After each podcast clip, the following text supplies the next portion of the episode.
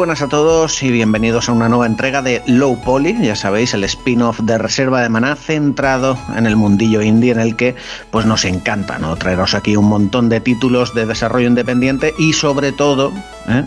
conocer a la gente que hay detrás de esos títulos, charlar un rato con ellos, que nos cuenten sus proyectos y sobre todo, pues que nos cuenten sobre ellos, conocerlos mejor, ¿no? Ponerles cara a esos titulazos que ya sabéis que en Reserva de Maná nos encantan. No todo es triple A, gracias a Dios.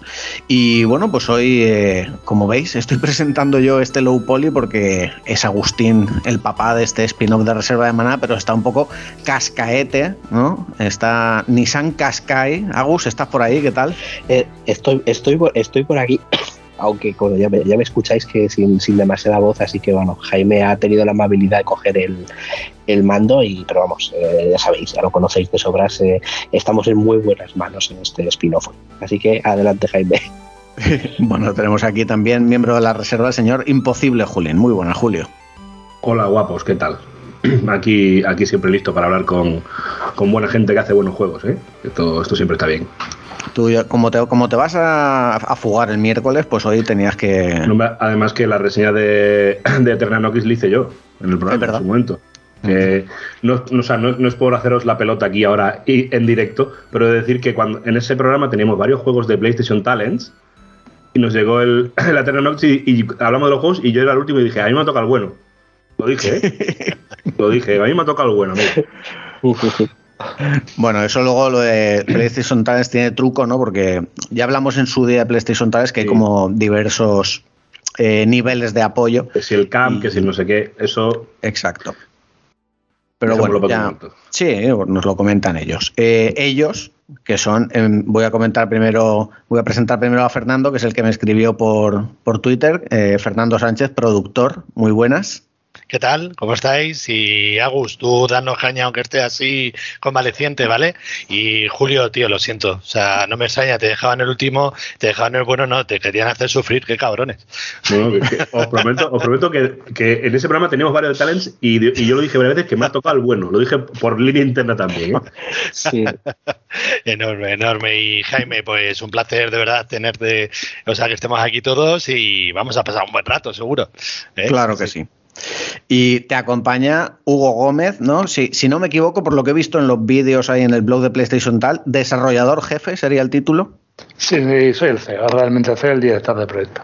Mm. En, lo, en, los subtítulos ponía Chief Developer, ¿eh? pues. Pues mismamente. Me, me, me acojo a ese vídeo. Bueno, Pero vamos, en, en el, el, el, que, el, que, manda. Lo que sería viene a ser el jefe. Jefazo. Luego Fernando es mucho más jefe que yo, realmente. Realmente no mandamos ni tú ni yo, y lo sabes. vamos, vamos a realmente manda, manda el conserje, ¿verdad? ya sabes tú. Sí, un placer, un placer estar con vosotros y sobre todo a, a, Julio que nos sigue hablando, lo cual me parece maravilloso. a pesar del daño que le podemos haber causado y, y el esfuerzo de Agustín y un placer estar no, con. No, a, a, ver, que, que, Julio cuando, cuando vio que había posibilidad de hablar con vosotros, levantó la mano y dijo, yo quiero estar ahí. O sea Pero que... es por la venganza, es por la venganza, claro. por todo ese odio que lleva dentro.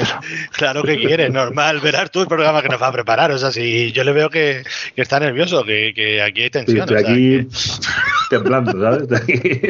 No, no, no, os ha mostrado las manos donde lleva un, un machete en cada una de, sí, de tengo, tengo, esto, esto llevo las manos. Para los del, para es un, un whisky. Es lógico, es lógico, es lógico, tiene que templar. Bueno, para, para, los oyentes más despistados que no hayan leído el título y directamente le hayan dado al play, estamos hablando con Fernando Sánchez y Hugo Gómez de Eternum Game Studios, que es un estudio de desarrollo con sede en Talavera de la Reina, Toledo, que son los que han hecho a Eterna Noctis, ¿no? Y están, eh, tienen ahora Sumuna Eterna en Early Access y unos cuantos proyectos más. Y bueno, pues eh, un juego Eterna Noctis eh, que ha tenido, por lo menos en redes sociales, yo no tengo los números delante de, cómo se ha ido y tal, pero yo los eh, la audiencia que manejo, la gente con la que estoy en contacto y tal, que ha gustado un montón. No sé cuál es vuestra sensación, el feedback recibido.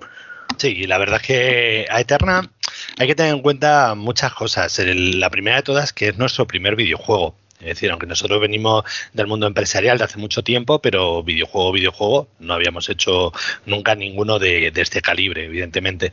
Y, mm. luego otra cosa importante, eh, no solo que somos un estudio indie español, que eso tiene sus dificultades dentro del mercado internacional, sino que estamos sin publisher. Es decir, somos unos suicidas, unos suicidas eh, absolutos. Se ha comentado antes de PlayStation, pero PlayStation, nosotros estamos dentro del programa Alianzas, que es un apoyo simplemente de la parte pues de marketing Estar dentro de sus redes sociales y demás. Y también agradecer, por ejemplo, a Paloma, que estuvo con nosotros durante todo el asesoramiento de marketing, desarrolló el videojuego y que nos enseñó muchísimas cosas, ¿no? Paloma y otra, y otra parte del equipo. Pero eh, somos bastante distantes, vamos a decir, a, PlayStation Talent, ¿no? Nosotros tenemos nuestro, nuestro producto como más profesionalizado. Y lo que sí que estamos eh, viendo es que hay una evolución evidente de, como dices, de la reputación o del gusto del juego o de lo que se hace ver o del eco que se está haciendo. Pero yo creo que estamos en el inicio, en la punta del iceberg. Es la sensación de todo lo que yo voy detectando en redes sociales, como tú dices, y de lo que viendo por los medios y por los usuarios. ¿no? A Eterna todavía se está empezando a descubrir. Hay que tener en cuenta que llevamos solo un año y que realmente los números son, por suerte, muy buenos, tan buenos como que nos permite de seguir desarrollando y que todo el equipo, que no es pequeño, siga en, eh, estando en, dentro del estudio. No haya eh, nada dramático de tener que hacer despido y cosas de estas, ¿no? que es lo que más miedo nos da a los empresarios. Entonces, yo creo que eso sobre todo es el mensaje, que esto es el inicio, es el principio de los principios totalmente. Eh, por cierto, que me preguntaba Agus fuera de micros que, cuántas personas erais en el estudio y yo lo estuve ojeando un poco en la web de, de Buego, que es esta base de datos de videojuegos y tal, y, vi un montón de gente porque quería buscar pues quién había hecho la música, quién se había encargado del arte y tal, y no, no sé cuántos sois, pero 50 más o menos o... No, en realidad... Es que no, no los conté, vamos. En plantilla directa somos alrededor de 20. Lo que pasa que, bueno, luego, eh, pues actores de doblaje. Eh, por ejemplo, hay ocho actrices, eh, mm, traductores a todos los idiomas, etcétera. Y te juntas con más de 100, 150 personas. Pero realmente en plantilla y trabajando en el estudio solemos rondar en los 20, más o menos. Muy bien. Y bueno, me llama la atención mucho lo que ha dicho Fernando, que Eterna Noctis es vuestro primer juego y es un juego que tiene un escope enorme. Es, un juego larguísimo y con un mogollón de escenarios y mogollón de. Bueno, o sea, es, es, un juego que es para siempre, ¿no? Eso suele decir, es larguísimo, es enorme. Eh, o sea, entiendo que, la, que, el germen del juego no nació así, o desde, ya desde el principio le idea de hacer un juego así de grande. Eh, a ver, el, siempre contamos que el juego nació con la historia de Eterna. Eh, yo tenía escrita la historia desde hacía bastante tiempo, mm. pero no nos dedicábamos a hacer videojuegos. Y bueno, una circunstancia serio que, que nos, nos, dio esa chispa de decir, hostia, si hacemos un juego, eh, tenemos todas las claves. Es decir, eh, tenemos otras empresas, una de ellas eh, programa software, tenemos la historia, todos somos apasionados por los videojuegos, ¿por qué no? Y, dentro de, esa estrategia lanzamos un Kickstarter. cuando lanzamos el Kickstarter, bueno, había varias estrategias para que saliera. Realmente nosotros no queríamos que el, que el Kickstarter triunfase. De hecho, no hicimos ni siquiera estrategia de marketing que hay que hacer previa, etcétera. Queríamos que alguien se fijara en nosotros, que un inversor directo se fijara.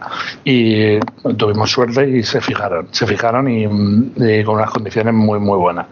A partir de ahí eh, empezó el, sueño de Eternal. Lo que a Eternal podía haber sido cualquier cosa. Eh, podía haber sido, quiero decir, dentro de los videojuegos, no elegimos un Metroidvania porque nos apasionaran los Metroidvania, que sí, sino porque en ese momento, eh, digamos que la tendencia era ese tipo de juego. Dentro del presupuesto que teníamos, queríamos competir con los mejores. Nosotros siempre decíamos que si jugábamos era para estar ahí arriba, que se nos comparara con Ori o con Hollow Knight o con etcétera, etcétera.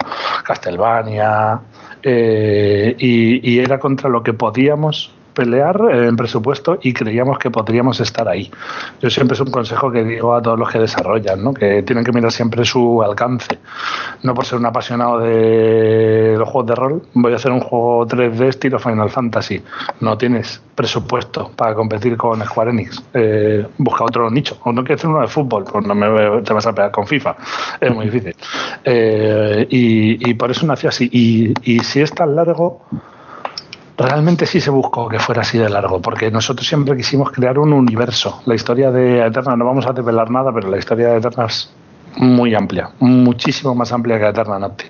Eh, y la idea era abrir paso ya con un primer juego que diera lugar a historias alternativas, una precuela como es Summon Eterna, que está en Early Access, que cuenta todo lo que pasó anteriormente, que eso también estaba escrito, y eh, un futuro que hay en el anuncio que ya se hizo de Eterna Lucis, que es la segunda parte, que es la continuación.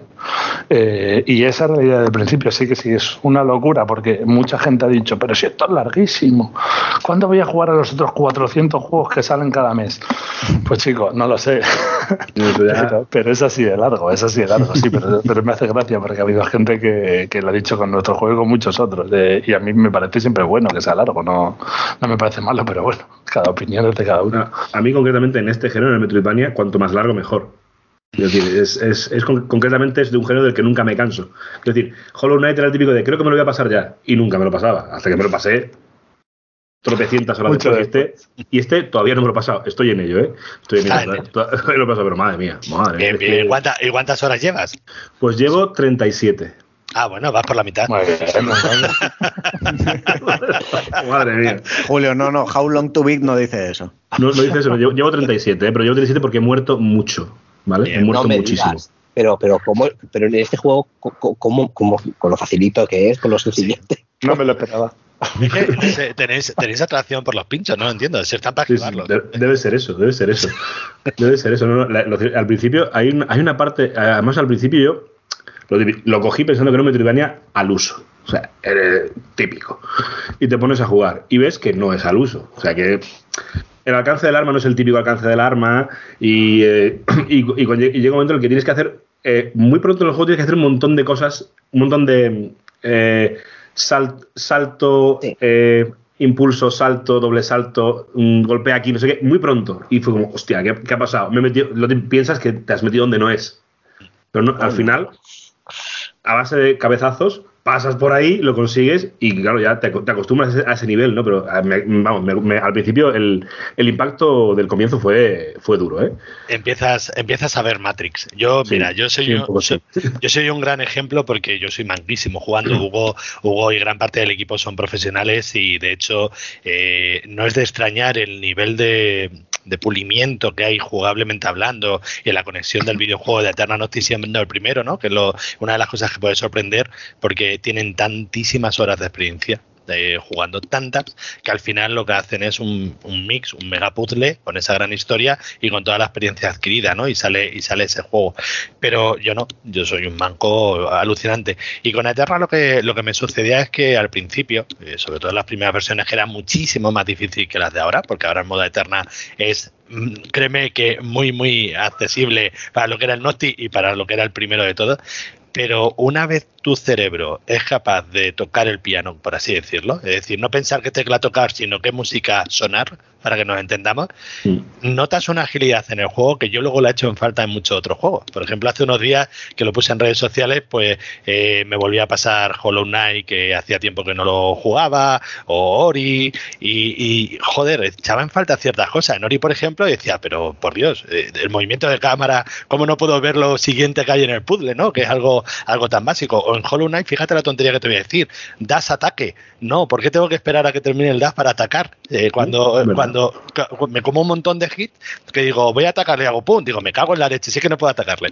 Y quiero decir, esa, ese tipo de cosas, al final la Eterna lo que te enseña es a jugar a un ritmo muy frenético, a un, a un, nivel de control muy, muy alto.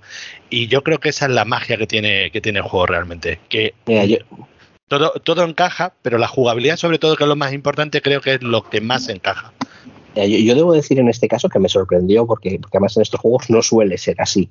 Que es que, bueno, eh, no voy a hacer, no creo que no es, un gran spoiler, pero el primer poder que ganas es el dash en el, en el, juego, y que cuando te están explicando el dash, lo primero que te dicen es cómo interrumpirlo, digo, joder lo que se me viene, porque, porque ya te están diciendo lo que te espera, y, y realmente te espera eso. Entonces es, es, tremendo. Y, sí que es verdad que se consigue todo eso, eso sí, hasta que lo controlas, hasta que aprendes a escuchar la música, como, como dices, te comes muchos pinchos sí. controlar bien ese Muchos pinchos. Por eso, por eso el, logro, el logro de mil muertes es muy fácil si lo hacéis rápido. bueno, habéis, comentado algunos, algunos juegos, ¿no? Eh, Hugo, tú estabas diciendo Castlevania, ¿no? Supongo que eh, Symphony of the Night, ¿no? Que es el, favorito de muchos. Es mi Castlevania favorito. Hollow Knight, lo hemos mencionado. Eh, también veo cositas. veo, veo que esto tiene, ¿cómo se dice? Cuando un, cuando un alimento tiene trazas, ¿no? Y de, veo aquí cositas de celeste incluso. de, celeste hay mucho. Supongo que. Hay, el, bibliotecario habla de una chica que sube por una montaña y se quiere conocer. Eso, eso, iba a decir, eso iba a decir ese, ese velado homenaje a Celeste. hay, trazas de todos estos juegos, ¿no? Eh, yo estas las veo evidentes, no sé si alguno menos evidente que os haya eh, influido a la hora de desarrollar el juego. Bueno, en general hay de, hay de muchos por lo que hemos dicho, porque somos jugones, igual que vosotros, igual que todos los que nos escuchan. Pero bueno, básicamente en cuanto a los puzzles, evidentemente celeste, hasta el punto de que muchos de nuestros puzzles que son vidrieras son fresitas la coges y tienes que salir con ella. Si no sales con ella, no está, no, no vives. Eh, es, una referencia clara. Eh, pero hay juegos eh, como Chrono Trigger, siempre lo digo, que es de mis favoritos. Tiene muchas referencias. Tiene una, de los escenarios, está prácticamente basado entero ahí. Incluso el jefe está basado ahí. Y uno de los muñecos es de los enemigos, quiere decir, es robo, literalmente, de, de Chrono Trigger. Final Fantasy VI tiene mucho. De hecho, la mecánica de lanzar la flecha de TP, que digamos que es la del juego. Evidentemente no se ha inventado nada, pero eso está cogido de otros juegos como Final Fantasy XV, entre comillas, tiro la espada, me teleporto a ella. Lo que no se había llevado hasta ese nivel, digamos, es en un 2D, Metroidvania, ese tipo de mecánica, por supuesto que existen. Eh, y luego en cuanto al cine hay referencias a punta pala, quiero decir, es del estudio Ghibli, está ese mar infinito, que al fin y al cabo es el viaje de Chihiro, eh, en cómo son muchos enemigos, el primer enemigo de todos eh, está esa masa, cómo se mueve, es, De, la princesa Mononoke, eh, incluso de Helsing, esos ojos que aparecen, hay referencias por todos los lados. Eh, y, en cuanto a texto, hay miles de referencias. El cronista, como decís, habla de todos, habla de Celeste, de Blasphemous, de Hollow Knight, de Monkey Island, de, todo, porque al fin y al cabo es el que escribe lo que está en todos los universos y él lo ve todo, tiene, que estar escribiéndolo. Eh, si sí, hay referencia porque la amamos realmente, amamos todos los juegos. ¿Cómo, se nota que debemos ser de quintas similares eh, por, edad? Porque, porque al final las referencias son las cosas que nos flipaban de adolescentes. que has dicho Final Fantasy, Helsing, eh, Chrono Trigger, tal, vamos. está claro. Hace 5 o 6 años, tampoco tanto. para, que no sepan, que no nos pongan tan viejos. Ahora todo el mundo compara cualquier juego Metroidvania con Hollow Knight porque yo creo que es lo que, lo que era tú, digamos, con esa explosión masiva que tuvo, conoce. Eh, pero se parece mucho más a Castlevania, a Symphony Night, a Metroid, quiero decir, a que a Hollow Knight, mm. realmente. Pero bueno, eh, entiendo que, que, el género, por suerte, cada vez va más en alza, que es lo que queremos. Nosotros siempre decimos eh, que deseamos que salga Silson, como todo el mundo lo desea, porque muchas veces nos dicen, no, pero es la competencia. No, no, la competencia no, perdona. Yo me voy a pasar Silson igual que a Eterno, igual que otros 20.000 juegos más. No estoy compitiendo con nadie, lo que quiero es que haya más. Claro, claro. claro. Y, bueno, sí. Dispara, dispara. No, no, no te preocupes, sigue, sigue. Sí, era, era eso, simplemente que la amamos y que el día de mañana habrá referencias a esos juegos, igual. Mm. No, hablaba en cuanto a referencias que eh, el estudio lo tenéis en una zona emblemática de España, ¿no? En cuanto a, murallas, castillos, iglesias, heráldicas, vidrieras. Eh, bueno, no sé si hay algo de Toledo también, ¿no? En Eterna Noctis. Hay, hay cosas, hay referencias de Talavera de la Reina. ¿Verdad? Yo está en una fase que vamos. Hay, hay diseños, por no hacer spoiler, pero hay diseños que son, por ejemplo, la basílica de, Prado, eh, o sea, siempre tienes que hacer, yo creo, un, guiño, ¿no? al sitio donde vives y donde te gusta vivir y donde somos especialmente felices, ¿no? Talavera, una ciudad, pues, que está muy bien ubicada al final, se vive realmente muy bien y el 100% de las personas del estudio están aquí ubicadas en Talavera, o sea, que, que realmente eso también estamos muy orgullosos de ello, no, nosotros no teletrabajamos, no por nada especial, sino porque consideramos que para el desarrollo de un videojuego eh, debemos tener un contacto humano más cercano, ¿no? No es lo mismo que el músico está en el estudio, ¿no? Nacho está allí entre nosotros y, oye y escucha y hace y ve y quita a una persona que le mandas cuatro cosas y dentro de un mes te enseña algo. No, no tiene nada que mm. ver. Yo creo que eso también se nota mucho en el videojuego.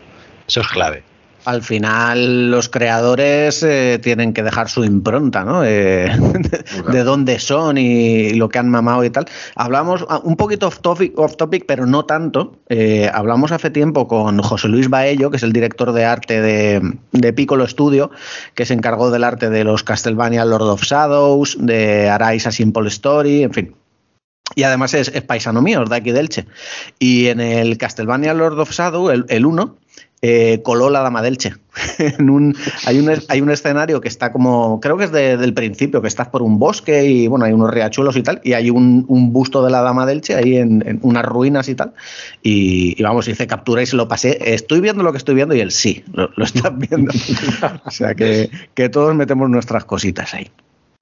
Tiene que, está, muy bien, hombre. Tiene, que ser así. Y luego lo de las referencias dentro del juego, eh, lo que estamos haciendo realmente es darle ese amor, como dice Hugo, ¿no? De, oye, hemos vivido esto durante muchos años cuando éramos niños y estamos intentando ahora vivir de ello cuando somos ya no tan niños. Y, mm. y que menos que hacerle ese honor. Yo cuando al principio, sobre todo el desarrollo, que yo creo que la gente se equivoca, ¿no? Con el tema de la competencia. Te llegaba la gente y decía, eh, ostras, es que se parece mucho a Hollow Knight, el, el vuestro juego y tal, y, no sienta mal. digo, perdona, pero no, porque mira, estamos construyendo un coche y me estás diciendo que se parece a Ferrari. Claro, claro. a, mí, que me digan el, Hollow Knight español me parece cojonudo. digo, me parece genial, pero ¿sabes lo que pasa también? Que la gente estaba viendo un área o dos áreas de las 16 áreas de, de Terranoti. Y yo decía, tío, no te preocupes, que cuando ya empieces a jugar el Hollow Knight se te va a olvidar seguro, ¿no? Cuando empieces a dar vueltas por el cosmos verás como no te recuerda Hollow Knight. Pero, pero esas son estrategias también de, de marketing, ¿no? El hecho de mostrar nuestro primer vídeo realmente fue la cueva, y la cueva es clarísima inspiración a Hollow Knight. Pero, ¿qué es lo que quieres? Pues atraer un poco la visibilidad de, del juego, ¿no? Porque, como digo, somos un estudio indie español sin publisher que lo que necesitamos eh, al final es visibilidad. El juego está hecho, podrá ir mejorando, pero lo que necesita al final es que la gente lo juegue. Esa es la clave, porque si la gente no lo ve y no lo juega, el juego puede ser cojonudo, pero el estudio podría llegar a morir. Por suerte no es así, por suerte estamos consiguiendo que el juego se juegue. Fíjate que es algo parece muy básico, ¿no? Pero es lo más complicado dentro del desarrollo. También es verdad que por suerte es mi niño, no puedo decir otra cosa, pero creo que el juego es bastante bueno y eso también evidentemente ayuda a que, a que se dé visibilidad, ¿no? Es así. También, ayuda mucho que os estáis currando bastante y que a la gente le gusta mucho esto, todo el tema de, eh, bueno, no sé si decir merchandising, ediciones físicas, eh, todas estas cositas que por redes se ha visto un montón, eh, a, la, gente le, flipa, vamos. De hecho, hay mucha gente que no se lo compra digital, esperando a ver si sacáis una edición física y todas estas cosas. Y yo creo que en ese sentido lo habéis hecho bastante bien. Sí, Selecta, Selecta se ha portado muy bien también eh, con nosotros. En ese sentido, hay que tener en cuenta que era, era una edición coleccionista que tenía que llevar una marca y la marca de Eterna es calidad. O sea, esa es una de las claves dentro de, nuestro desarrollo de producto, eh, hmm. ya sea digital o no digital. Y nosotros cuando hablamos con Selecta, lo primero que le dijimos es, oye, no nos importan los márgenes, no nos importa nada, lo que queremos es que cuando alguien coja la edición coleccionista de Terranocti, digas la hostia. Ya está, es lo que tiene que decir. Y nosotros haremos todo el contenido y ayudaremos en todo. Y chapó por ellos también porque eh, lo supieron entender y yo creo que a la vista está de todos, ¿no? Que la edición coleccionista eh, es una de, la han catalogado muchos expertos como una de las mejores, ¿no? Y más para ser un indie. Y yo creo que se disfruta mucho cuando, cuando llega algo así en la mano, ¿no? Eh, no sé, la, la, edición esta, la edición Caos, dices, ¿no? La famosa es, bastante tremenda, ¿eh? Sí. Bastante tremenda. De, las cosas más cargaditas que he visto en mucho tiempo, la verdad. Sí, porque muchas veces ves, además, que, que a ediciones coleccionistas les ponen ese nombre como excusa para cobrarte 40 euros. Sí, por, por, un, por un steelbook y un libro de arte. Eso es, es, un, libro de, un, libro de, arte que son seis páginas una detrás de otra porque no les cabe más en, lo que hay. Entonces, cuando realmente ves una edición como esta, joder, pues desde luego mm, yo creo que, que, cualquier coleccionista tiene que lanzar de cabeza hasta a ella. Y si además pues es alguien que, conoce el juego y que le gusta, pues es que se convierte en un imprescindible. Mm. Sí, no está, está o sea, la, edición está, está guapísima, es la, es la típica cosa que yo si fuera rico me la compraba, claro. pero, ahora, tienes que aprovechar que he visto por ahí que hay mucha oferta. Entonces... es, cierto, es cierto. De hecho, estaba chequeando, estaba chequeando ahora mismo en, en, Extra Life. Está, 74, 74 ñoclos. Ataca, ataca, ataca ahora que llega enero y enero normalmente zasca. Y no, esta, esta fenomenal me gusta mucho porque lo ha dicho ya Agustín, ¿no? Normalmente las ediciones coleccionistas, salvando las de super mega producciones gigantescas que vienen con una figura o un casco de visión nocturna real y estas movidas loquísimas, eh, no o sea, te lo suelen colar en plan pues con un steelbook, un libro de arte o un CD metido en un cartón y corre que te va. Aquí viene, viene, viene la banda sonora original que son tres CDs. O sea, y esto me gusta porque cuando dicen en muchas coleccionistas, dicen banda sonora original es un CD con seis temas. No, aquí vienen tres CDs, la banda sonora completa. Además te viene digital, para que te la bajes, por supuesto, para que te la lleves en tu teléfono, etcétera. Un libro de arte más largo que un día sin pan, como tiene que ser, como mola el libro de arte, gordos. Dos steelbook a elegir. Esto es una edición coleccionista como Dios manda. Y, quiero decir, y, ahora que nos has explicado, que hablasteis con Select, le dijisteis, no, no, eh, que tenga todo lo gordo, que ya hablaremos de márgenes, ya veremos lo que sea, es que se nota se nota, evidentemente. tapa, la tapadura, por ejemplo, o el libro que se puede mm. abrir bien del todo. De hecho, tenemos, un vídeo por ahí muy cachondo eh, que estoy yo clavando un clavo, que además me machaqué el dedo, que lo grabamos yo, que nos, partíamos ese día. Digo, trapaca, digo, vamos a mostrar que esto no se, no se dobla ni nada, que esto es bueno. Y clavamos un clavo con él, que clavamos el clavo de verdad en la, en la pared, o sea, que no te coña. Y, y luego miramos la caja y te prometo que yo cuando vi la caja tenía la marquita del clavo, evidentemente, pero no te creas que la caja se destrozó. O sea, pues lo que, lo que quiere decir es, oye, desde la caja de fuera hasta lo más profundo que es el libro de arte, yo creo que es de las cosas que más apreciamos, ¿no? Mm. Joder, pues no es lo mismo coger un libro de arte con tu tapa dura de, una, de un buen gramaje y, bien, de, bien cargado, ¿no? De contenido extra. Mm. Yo creo que eso, eso se disfruta.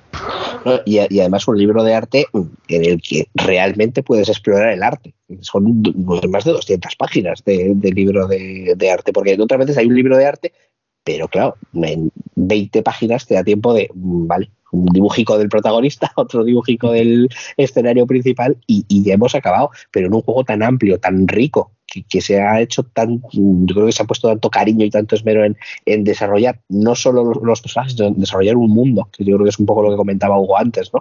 De, ese mundo de, de, Eterna, pues es que se agradece poder, poder verlo como en una edición que, que lo ponga en valor.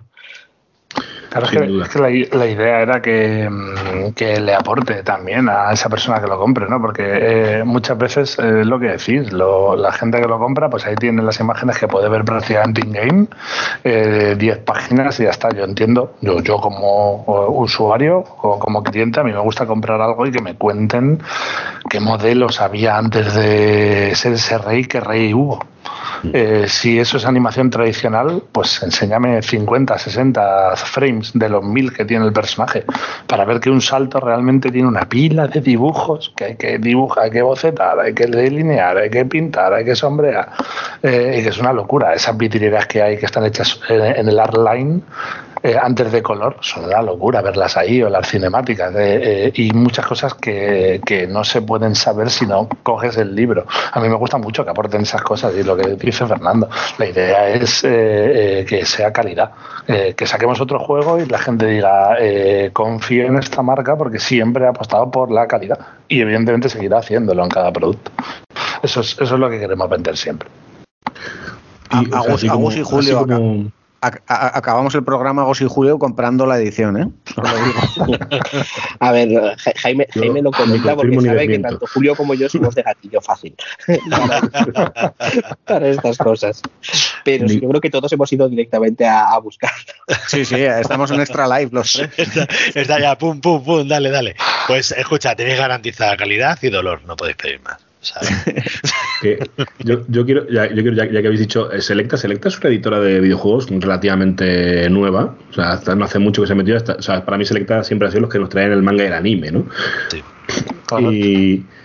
Y, y, a mí me gustaría saber si hubo, hubo contactos con otras empresas típicas de distribución física para juegos indie como Meridian, Tesura, etcétera. Sí, sin dar, sin dar nombres concretos. Claro, claro, claro. lo que se pueda contar, por supuesto. ¿eh? Pero a nivel internacional te hablo que ha habido contacto con todo lo más grande que te puedas imaginar, tanto de digital como de Eh, al final yo creo que Eterna eh, no ha dejado de mostrar esa calidad, ¿no? Eh, mm. Piensa que desde el primer vídeo que sacamos con PlayStation, que fue el primer gran lanzamiento que además tuvo una cantidad de visitas brutales, pues evidentemente ahí los cazatalentos, voy a llamarles por poner una comilla de, de desarrollo, pues dicen, creo que vieron un producto que podía tener potencial, ¿no? Y dijeron, oye, pues adelante con ello. Pero fíjate, nosotros siempre nos hemos mantenido firme y es muy tentador, ¿no? Que te llegue una gran marca internacional por no decir ninguna en concreto, y te diga, te, te, pongo esto y te pongo en el mercado y bajo estas condiciones que son las normales dentro de, de una distribución, nada, nada extraño, ¿no? Pero es que nosotros siempre hemos querido tener nuestra libertad. O sea, no es ninguna eh, decisión por otro motivo. Eh, vamos a decir que no tenemos prisa con el producto. Es decir, sabemos que Eterna es un proyecto a largo plazo, sabemos que hay que crecer pasito a paso y creemos que además nos viene muy bien crecer paso a paso porque hace que sea mucho mejor todo lo que vayamos creando, no solo en el, en el proyecto como Eterna Notice con el futuro DLC que va a salir en breve, que mejorará el juego, sino con Summon o con Lucis o con otros proyectos que puedan surgir. Creo que todo tiene que llevar como su, su tiempo, pero sobre todo que nosotros tengamos la batuta de cómo y cuándo es algo que no queríamos perder, ¿no? Esa, esa esencia. A lo mejor defecto de Hugo y mía de ser empresarios y jefes de nuestras propias empresas y hacer lo que nos da la gana durante tanto tiempo, no lo sé. Puede ser, puede ser el motivo, pero creo que en esa firmeza yo estoy, y sé que Hugo también, estamos especialmente orgullosos de ello, ¿no? De, esa libertad de hacer como y cuando queramos lo que queramos. Y no digo que sean malos los publishers, ¿eh? ni mucho menos, todo lo contrario. Si un publisher te puede lanzar y ser lo mejor que te pasa en el mundo, pero creo que perderías ese, ese control, ¿no? Esa batuta, y nosotros no nos apetecía perderla. Mm. Porque en este sentido, quiero decir, pues el, el Upoli normalmente pues hemos eh, entrevistado muchas veces a muy pequeños estudios, que es su primer juego, pero que mm, lo dicen abiertamente que, el tema, perdona, que el tema de negocio eh, es algo que, se les escapaba, que mira, yo sé programar, yo soy un diseñador, yo hago estas cosas, y en cambio vosotros mm, os veo al revés, estáis muy seguros de, esa parte al menos, ¿no? Y con confianza además del buen, del buen, del buen producto. Eh, ¿Creéis ya casi como, decirlo, como recomendación para otros estudios que, que, se metan en esta parte de negocio, que, profundicen, que, tengan experiencias previas en este sentido para poder hacer como vosotros en este sentido? A ver, es complicado en el sentido o, de que simplemente es que, a vosotros os ha llevado todo hasta este punto y, y tampoco es algo que estuviese estudiado, no lo sé. No, no, por supuesto que sí. Eh, al, final, eh, evidentemente el videojuego es arte y siempre se dice, pero esto es una empresa y ahí hay 20 personas que tienen que cobrar su nómina todos los meses. Eh, y eso es mucho dinero. Y el desarrollo de Eterna fueron tres años. Tres años a 20 personas, no hace falta que diga el dinero, pero es mucho dinero para hacer el juego. y lo primero que se quiere es poder mantener a todo el mundo y rentabilizarlo. Por lo tanto, la visión de negocio estaba desde un principio cuando se hizo todo el scope y todo el planning. Si no, eso hubiera sido imposible. se lo recomendamos a a, la gente de ver esa parte? Evidentemente sí, lo que pasa es que yo creo que eh, tanto a Fernando como a mí nos lo ha dado la experiencia. Nosotros tenemos más de 10 años en otras empresas, en marketing, sector farmacéutico, programación a medida, y en esos sitios, como dice Fernando, ya nos hemos dado hostias con todo el mundo de todas las maneras posibles. Eh, entonces, claro, a la hora de aplicarlo a una nueva empresa con toda esa experiencia por detrás, es mucho más sencillo, vamos a decir, mucho más sencillo. Eh, pero por eso dice también Fernando, un publisher no es malo. Ojo, eh, evidentemente se va a llevar a lo mejor el 60, el 70, el 80% de tu beneficio. Eso es lo malo de un publisher y eso es lo que hace fracasar, vamos a decir, en España el 95% de los juegos que al final tienen publisher y pueden tener un, un, lanzamiento potente. Porque, eh, claro, si se comen tantísimo capital y además no eres capaz de hacer un lanzamiento, voy a decir medio, la viabilidad del estudio es nula, no se puede. Es mejor lanzar sin publish en ese caso, pero claro, con un mínimo de conocimiento de negocio. Es difícil porque la gente que además que estudia este tipo de cosas, quiere decir desarrollo, lo que quiere es desarrollar. Y los números son un coñazo, vamos a ser sinceros. Y, son, y es lo más difícil, porque hacer un juego bueno no digo que sea más fácil, digo que es controlable yo puedo hacer un juego y puedo invertir mucho tiempo y hacer que se parezca lo más posible a otro que sé que triunfa y a lo mejor estoy haciendo ya un producto decente para la venta, pero ¿cómo hago que me vean sin dinero? Es que es prácticamente imposible en ese sentido. Entonces, por supuesto que les recomiendo, pero yo creo que lo suyo sería que probaran con algo más pequeño, que prueben con una lanzadera de cualquier tipo. Aquí hemos hablado de PlayStation, pero hay muchas otras que te pueden ayudar. Incluso si tienen algún proyecto decente, eh, lanzarlo con un publisher, pero por supuesto que, que no les vaya un desarrollo de dos años en el que llevan sin cobrar la nómina un año y medio.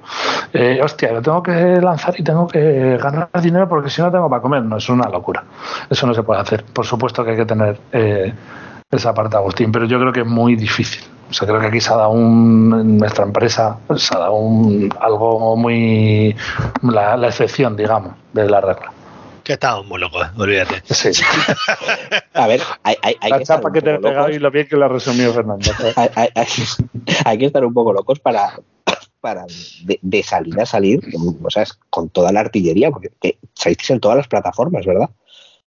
No, no del todo. no de golpe, efectivamente.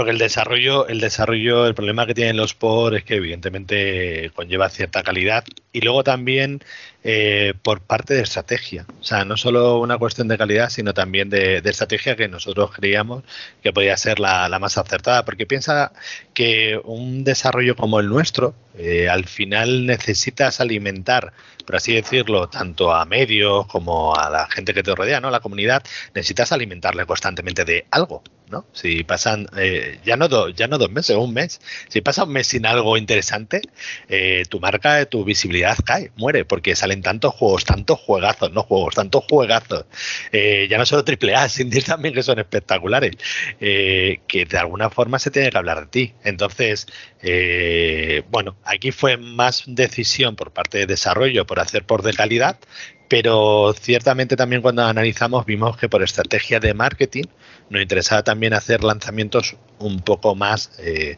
avanzados, por así decirlo, en el tiempo, para volver a hablar otra vez de Eterna. Ah, mira, y ahora en Nintendo, y ahora en tal, y ahora en Play 4, ¿no? Es un poco la idea.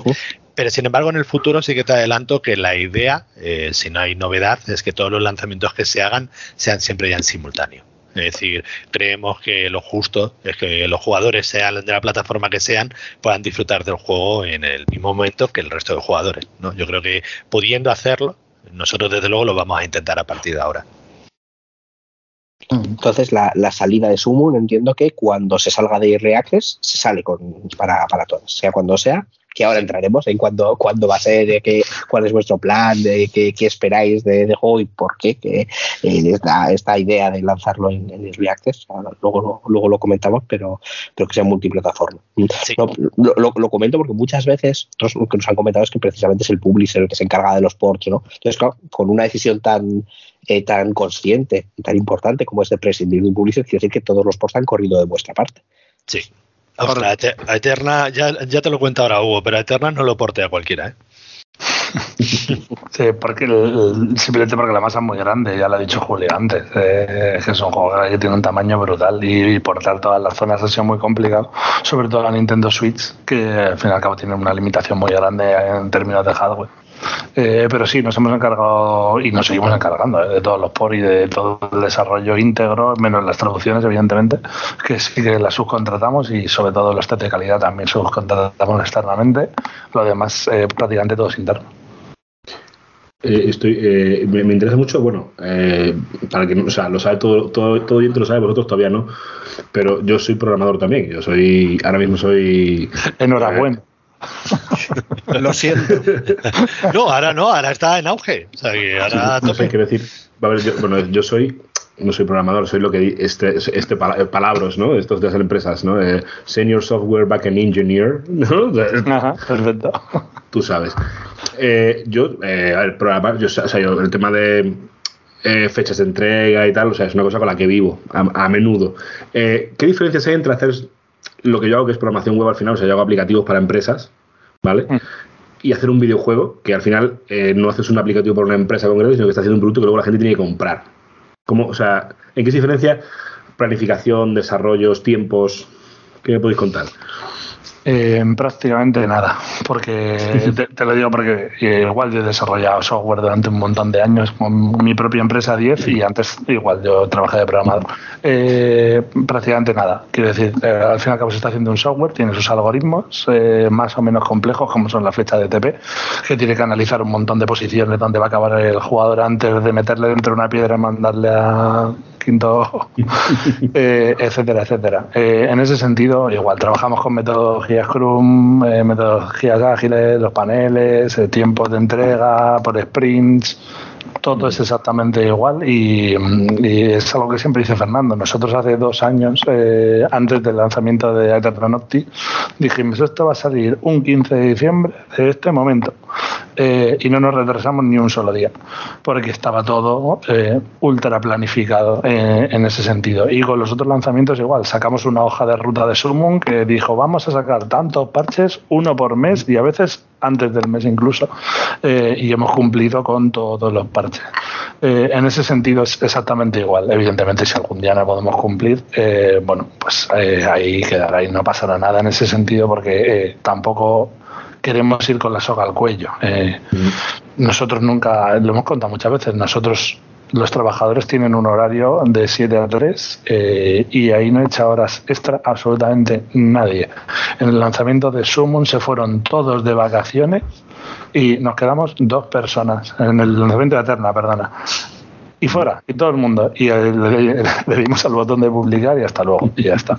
Porque confiamos en que el producto estaba bien, evidentemente luego hubo muchas cosas que mejorar eh, y, porque... Ajustes, por supuesto evidentemente, eh, pero porque no, no, no se quiere, no se quiere y no gusta, que por eso tenemos un horario de cita 3 también, para que la gente por la tarde descanse, los fines de semana no se trabajan, etcétera. Eh, intentamos siempre y cuando el estudio se lo pueda permitir, porque vamos a trabajar agobiados, joder, disfrutemos de crear un videojuego, disfrutémoslo, quiero decir, no vayamos a salto de mata sufriéndolo y al final digas, se termina un juego, ya ver, la experiencia es una mierda, porque he estado agobiado toda la puñetera vida. Eh, no, pero realmente eh, los que sabéis de programación o de metodologías de desarrollo de ese tipo es exactamente lo mismo. Lo que pasa que viéndolo desde eh, una perspectiva más amplia, como director, pues en vez de tener el departamento de programación que tiene que terminar este algoritmo o esta IA o este movimiento, pues también tienes arte que tiene que terminar en ese momento, música que tiene que terminar en ese momento, etcétera, etcétera. Pero es exactamente igual. ¿Sabes lo, que, ¿Sabes lo que veo yo desde mi puesto todos los días? La gente disfrutando haciendo videojuegos. Y es que se ve, o sea, se nota. Ves a mm. Nacho que baja, joder, he hecho esto tal, venga, sube, Hugo, vamos a verlo tal, no sé cuánto.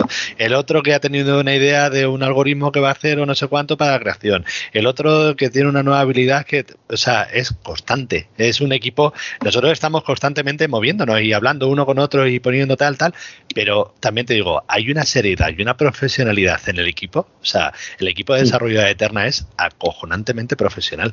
Y lo digo con la experiencia de un montón de años de, de empresario, ¿no? Y por suerte también mis otras empresas son muy profesionales, pero a Eterna hay que tener en cuenta que es un equipo que se montó desde cero, desde la nada. Sí que venía gente que por supuesto tiene una experiencia brutal en desarrollo, por ejemplo, con empresas de Hugo, o el tema de arte, o el tema de música, que son gente que tienen unas cualificaciones brutales, brutales, pero como conjunto, como equipo, no habían trabajado nunca, jamás.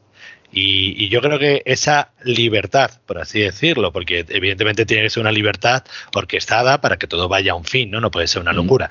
Pero esa libertad yo creo que hace que, como dice Hugo, disfrutemos de desarrollar videojuegos. Y yo eso es lo que veo eh, cada día allí en la oficina. Veo gente disfrutando de crear videojuegos.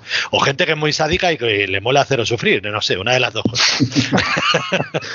Al final, eh, igual no es el tema, ¿no? Pero es fundamental procurar un buen ambiente de trabajo para, primero para que las cosas salgan bien, ¿no? Y luego para que el talento no, no, no te vuele a las primeras de cambio y la gente se vaya porque es básico, ¿no? Que la gente esté a gusto y esté feliz trabajando. obviamente el talento, el talento se retiene cuando la gente está contenta haciendo lo que hace. Esto, eso, eso, lo sabe Nubo y lo sabe Fernando porque, vamos, porque han trabajado en, otras empresas y saben lo, saben lo que hay. Pero yo, ah, vamos, a mí me, se me acaba de ocurrir, o sea, me he dado cuenta de, por ejemplo, de que ¿qué tiene, fíjate que tiene, que tiene Aterna Studios que no tiene Naughty Dog productores. ¿Ves? Por ejemplo. Maravilloso. Y, y, aquí, yo creo, y tenemos aquí un productor que te puede decir la importancia. Un productor y un jefe, un chief programmer, que te puede decir la importancia de un productor en un, equipo. Que es la persona que, que al final toma ciertas decisiones que sin esas decisiones no. O sea, las cosas se pueden, se pueden ir de madre, se pueden alargar. Yo creo que es súper importante y que al final eh, exista la figura del productor y que además que, que, desde la jefatura, desde la cabeza de, desde la directiva, como queramos llamarlo, del equipo y de la empresa, se toman decisiones como la que ha dicho Hugo, que es un horario fijo, la gente no echa horas de más, no se trabaja el fin de semana y, eh, y, lo, y, bueno, y magnífico, maravilloso, casi se me caen las lágrimas cuando dijo, lanzamos el juego y nos fuimos de vacaciones. Eh, o sea, a mí son de, de verdad lágrimas. O sea, este, Jaime, pon la internacional de fondo, por favor. Es que fue, es que, es que fue así. Fíjate, por ejemplo, en, en Eternum, eh, el día de tu, de tu cumpleaños, vacaciones, o sea, no trabajas. Eh, y si tienes hijos y son, eh, son hijos menores, pues sales antes a, eh, a, comer pues para intentar estar con ellos, pero no obstante, si a las 3, a las 3 está fuera de la oficina. Nunca nadie se queda más de las 3, jamás o sea, bajo ningún concepto, porque un desarrollo son muchos años y todos los días son importantes y cada semana es importante, pero lo que hay que hacer es planificarlo bien y si no reajustar el proyecto, ya está, no tiene uh -huh. más, más, historia, pero apretar a la gente y, y quemarla es absurdo, o sea, que claro, al final vas a sacar un proyecto muchísimo peor, muchísimo. Al, al, final, al final esto se basa en, quiero decir, vosotros, vuestro compromiso por vuestra parte es eh, bueno, pues eso no obligará a nadie a quedarse y a meter más horas de la cuenta, pero el compromiso por el trabajador es que durante las horas que trabajando esté trabajando y está haciendo está haciendo cosas, está sí, haciendo lo que tiene que hacer, etcétera, etcétera, claro. Eso, y que tenga ilusión, y que tenga ilusión. Es. De verdad. O sea, y que cuando termine te digan, joder, mira la animación final que he hecho del jefe este. Claro. Eh, es que es la hostia. Oye, bravo. Eh, y es que funciona así. Por suerte, de verdad, eh, funciona así. Y, y, yo creo que la industria se debería trabajar así. Pero bueno, volvemos a lo mismo del publisher. Yo creo que con un publisher eso tampoco sería posible. Porque ahí tienes una figura que te está presionando 24-7. Evidentemente nosotros mm. tenemos una presión. Eh, pero si somos capaces de, de sostener el estudio, no tenemos a nadie más que nos apriete y nos diga, oye, es que de repente ha entrado en, mi pool un juego y lo tengo que sacar una semana después que el tuyo. Así que adelántamelo 15 días. O, el tuyo está muerto. Eh, hostia, eh, no jodas, eso no es tan fácil. Cosas así, ¿no? Eh, bueno, es difícil, pero ahí, estamos. Bueno, a lo, a lo, largo de la charla hemos ido tocando todos varios palos que yo creo que nos llevan de forma, vamos, que hemos tenido que caer aquí a hablar del arte, ¿no? El departamento de arte Decías, Hugo, lo de la ilusión, ¿no? Que de los trabajadores. Yo lo, yo lo veía en las palabras de Lisi Moreno en un vídeo que, que, que, grabasteis, ¿no? Que se emocionaba la chica diciendo, coño, yo soy artista, llevo ya tiempo, tal, hago mis dibujos, pero el hecho de aprender a animarlo y ver cómo va a quedar en el juego y tal, como que, está emocionada, ¿no? De ver una animación que partía de, de unos dibujos suyos.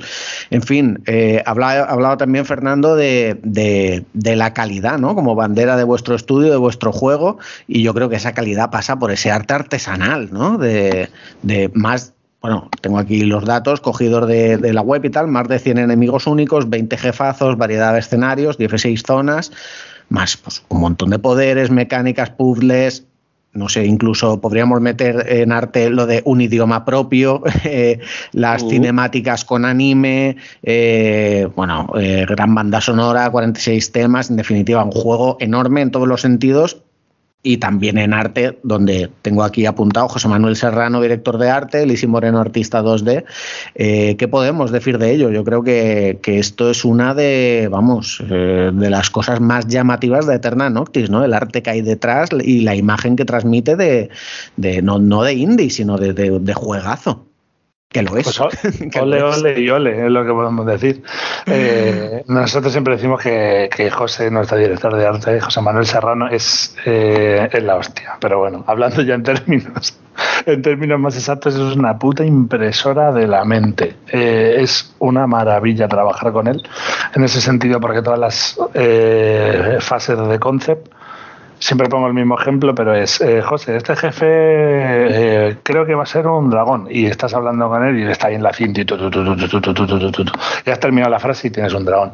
Sí, pero, pero el dragón este tiene que tener 12 cuernos, porque sí, pero no tan pequeños, más. Y al cabo de media hora tienes al dragón que por suerte es su dragón. O sea, al fin y al cabo yo pongo ese ejemplo, pero yo lo que le he dicho es, no, más cuernos, porque es más agresivo. No, eh, eh, dos cabezas más, porque el ataque que va a hacer necesita... Pero al fin y al cabo es su dragón. Yo no le he dicho que quiero un dragón que con estas características, de esta forma, quiero decir, con esta fisonomía, con estos colores, con... O sea, lo ha hecho él. Muchas veces tiene muchas menos instrucciones. ¿eh? Quiero decir que controla hasta el punto de, oye, vamos a hacer un enemigo que es un caballero, que tiene un escudo y la ambientación es eh, estas piezas de aquí. Y él te dice, ¿qué ataques tienes? Él los explicas y aparece, y ya está. Y ni siquiera lo llego a ver más allá de los bocetos, de la línea de movimiento, y esto. Pero es que es una maravilla en ese sentido. Eh, y eh, es a la hora de dar color, que es a lo que ella eh, se enfocaba más, aunque también hizo piezas que están íntegramente ahí, como las medusas, por ejemplo, que nadan ahí en Undersea Fortress, todo ese tipo de. En, en, el vídeo hay un momento que, es, que se ven manos dibujando y no sabes muy bien cuándo es Lizzie o cuándo José Manuel pero sí es verdad que, que Lisi salía en el vídeo coloreando el Fénix, por ejemplo, y, explicaba la dificultad de colorear con el mismo sombreado cada fotograma y todo eso. Efectivamente, luego mucha gente nos lo dice en el sentido de, joder, pero si hemos visto ilustraciones que tienen mucho más nivel, fíjate lo que decía la gente, ¿no? Eh, luego hay muñecos que, que están bonitos, pero que tienen menos nivel. Claro, tú te imaginas dar un nivel de render a 800 frames y que te queden los 800 frames similares para que cuando se muevan no vean las luces y las cosas bailar. Evidentemente son gente que, que no conoce el mundo, ¿no? En, en, ese estilo. Eh, pero nosotros trabajamos en tasa de 24 frames que es una puta burrada. Lo normal es trabajar en 12 o en 6, pero muchos de los enemigos eh, y el personaje principal están en 24. Es muchísimo. Eh, y algunos de ellos se han hueseado. En Eternal Noctis prácticamente no hay nada que se haya hecho rigging. Eh, en Sumo, por ejemplo, hay algunas cositas más. pero muy poquito que se ha rigueado. De hecho, es muy difícil de ocultarlo por los cambios de perspectiva de una imagen no se pueden reguear, evidentemente. Si un pájaro está así y de repente va girando, el dibujante tiene que imaginarse todo ese giro y pintarle. No puedes no es como mover dos alas, que eso sí lo puedes simular. Eh, entonces el arte en ese sentido es, eh, es maravilloso. O sea, es una de las patas, tanto el, el dibujado como el sonoro. Quiero decir, la banda sonora es una delicia eh, por parte de, Nacho, de Juan Ignacio Teruel, que acompaña a, la perfección y, siempre ha sido uno de los pilares. Eh, Fernando muchas veces lo ha dicho que, aparte de la jugabilidad y, la historia, el arte era otra cosa en la que siempre nos hemos eh, apoyado. Mm. No sé si tienes algo más, Fernando. En el tema...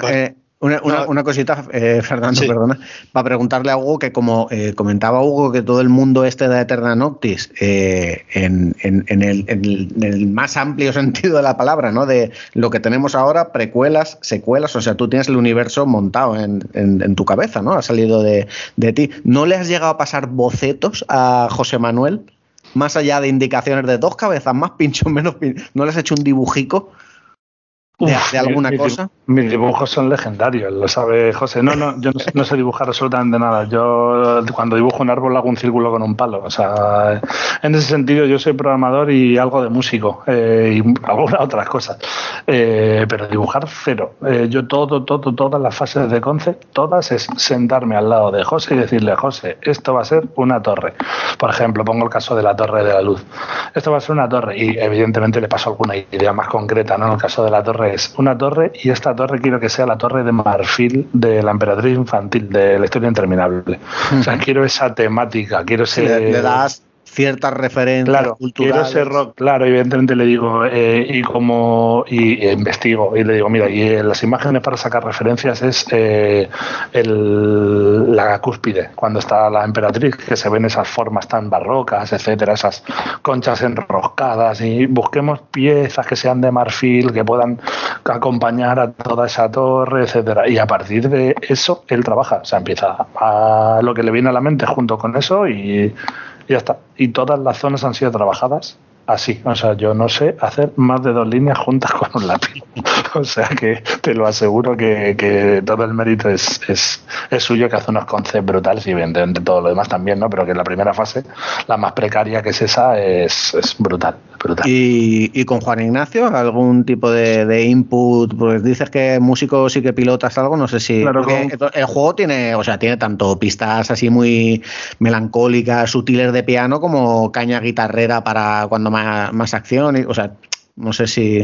En, el, con los dos es muy fácil trabajar. Eh, con José, porque compartimos la infancia, vamos a decir, no porque nos conocieran hace mucho, sino porque nos gusta lo mismo. Igual que si a vosotros os hablo de Chrono Trigger y os digo un muñeco en concreto, le tenéis en la cabeza. A José le pasa igual con cualquier cosa que le diga de cualquier serie que le diga. Entonces le digo, oye, esto se tiene que parecer a Skeleton de He-Man. Pa, pa, pa, pa, pa, pa, pa, pa, y lo tienes ahí, no, pero es la muerte, recuerda que pa, pa, pa, le pone una túnica y enseguida trabajas. En caso de Juan Ignacio, tiene una característica que él siempre ha contado, que es que no tiene ni puñetera idea de música de videojuegos porque no los ha escuchado en la puñetera vida y no se ha visto prácticamente ninguna película del mundo mundial. Por ejemplo, Star Wars, quiero decir, solo conoce música clásica y música de otro tipo. Conocía, evidentemente, ya han pasado muchos años trabajando y ya se conoce casi todas. Eh, entonces ahí ya le daba yo de mi biblioteca de archivo y yo eh, sí que puedo tocar algo al piano, etcétera, eh, y ayudarle más en ese sentido. Y si le digo, quiero una canción que sea melancólica, qué sé yo, como Dirty Mouth de la ciudad principal de Hollow Knight, ¿no? Se la pongo y le toco algo que me pueda venir similar o el mismo. Y a partir de ahí nace nace la idea, pero igualmente tiene una independencia en ese sentido de la hostia. ¿Y le pasáis imágenes del juego o algo para que.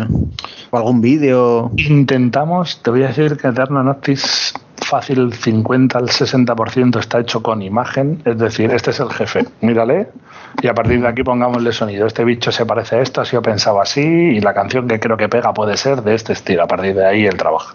Eh, pero muchas veces eh, él va más rápido que crear una zona entera de Eterna Noctis o un jefe entero de Eterna Noctis lleva mucho tiempo y a él componer un tema igual le lleva 15 días y no está terminada la siguiente zona.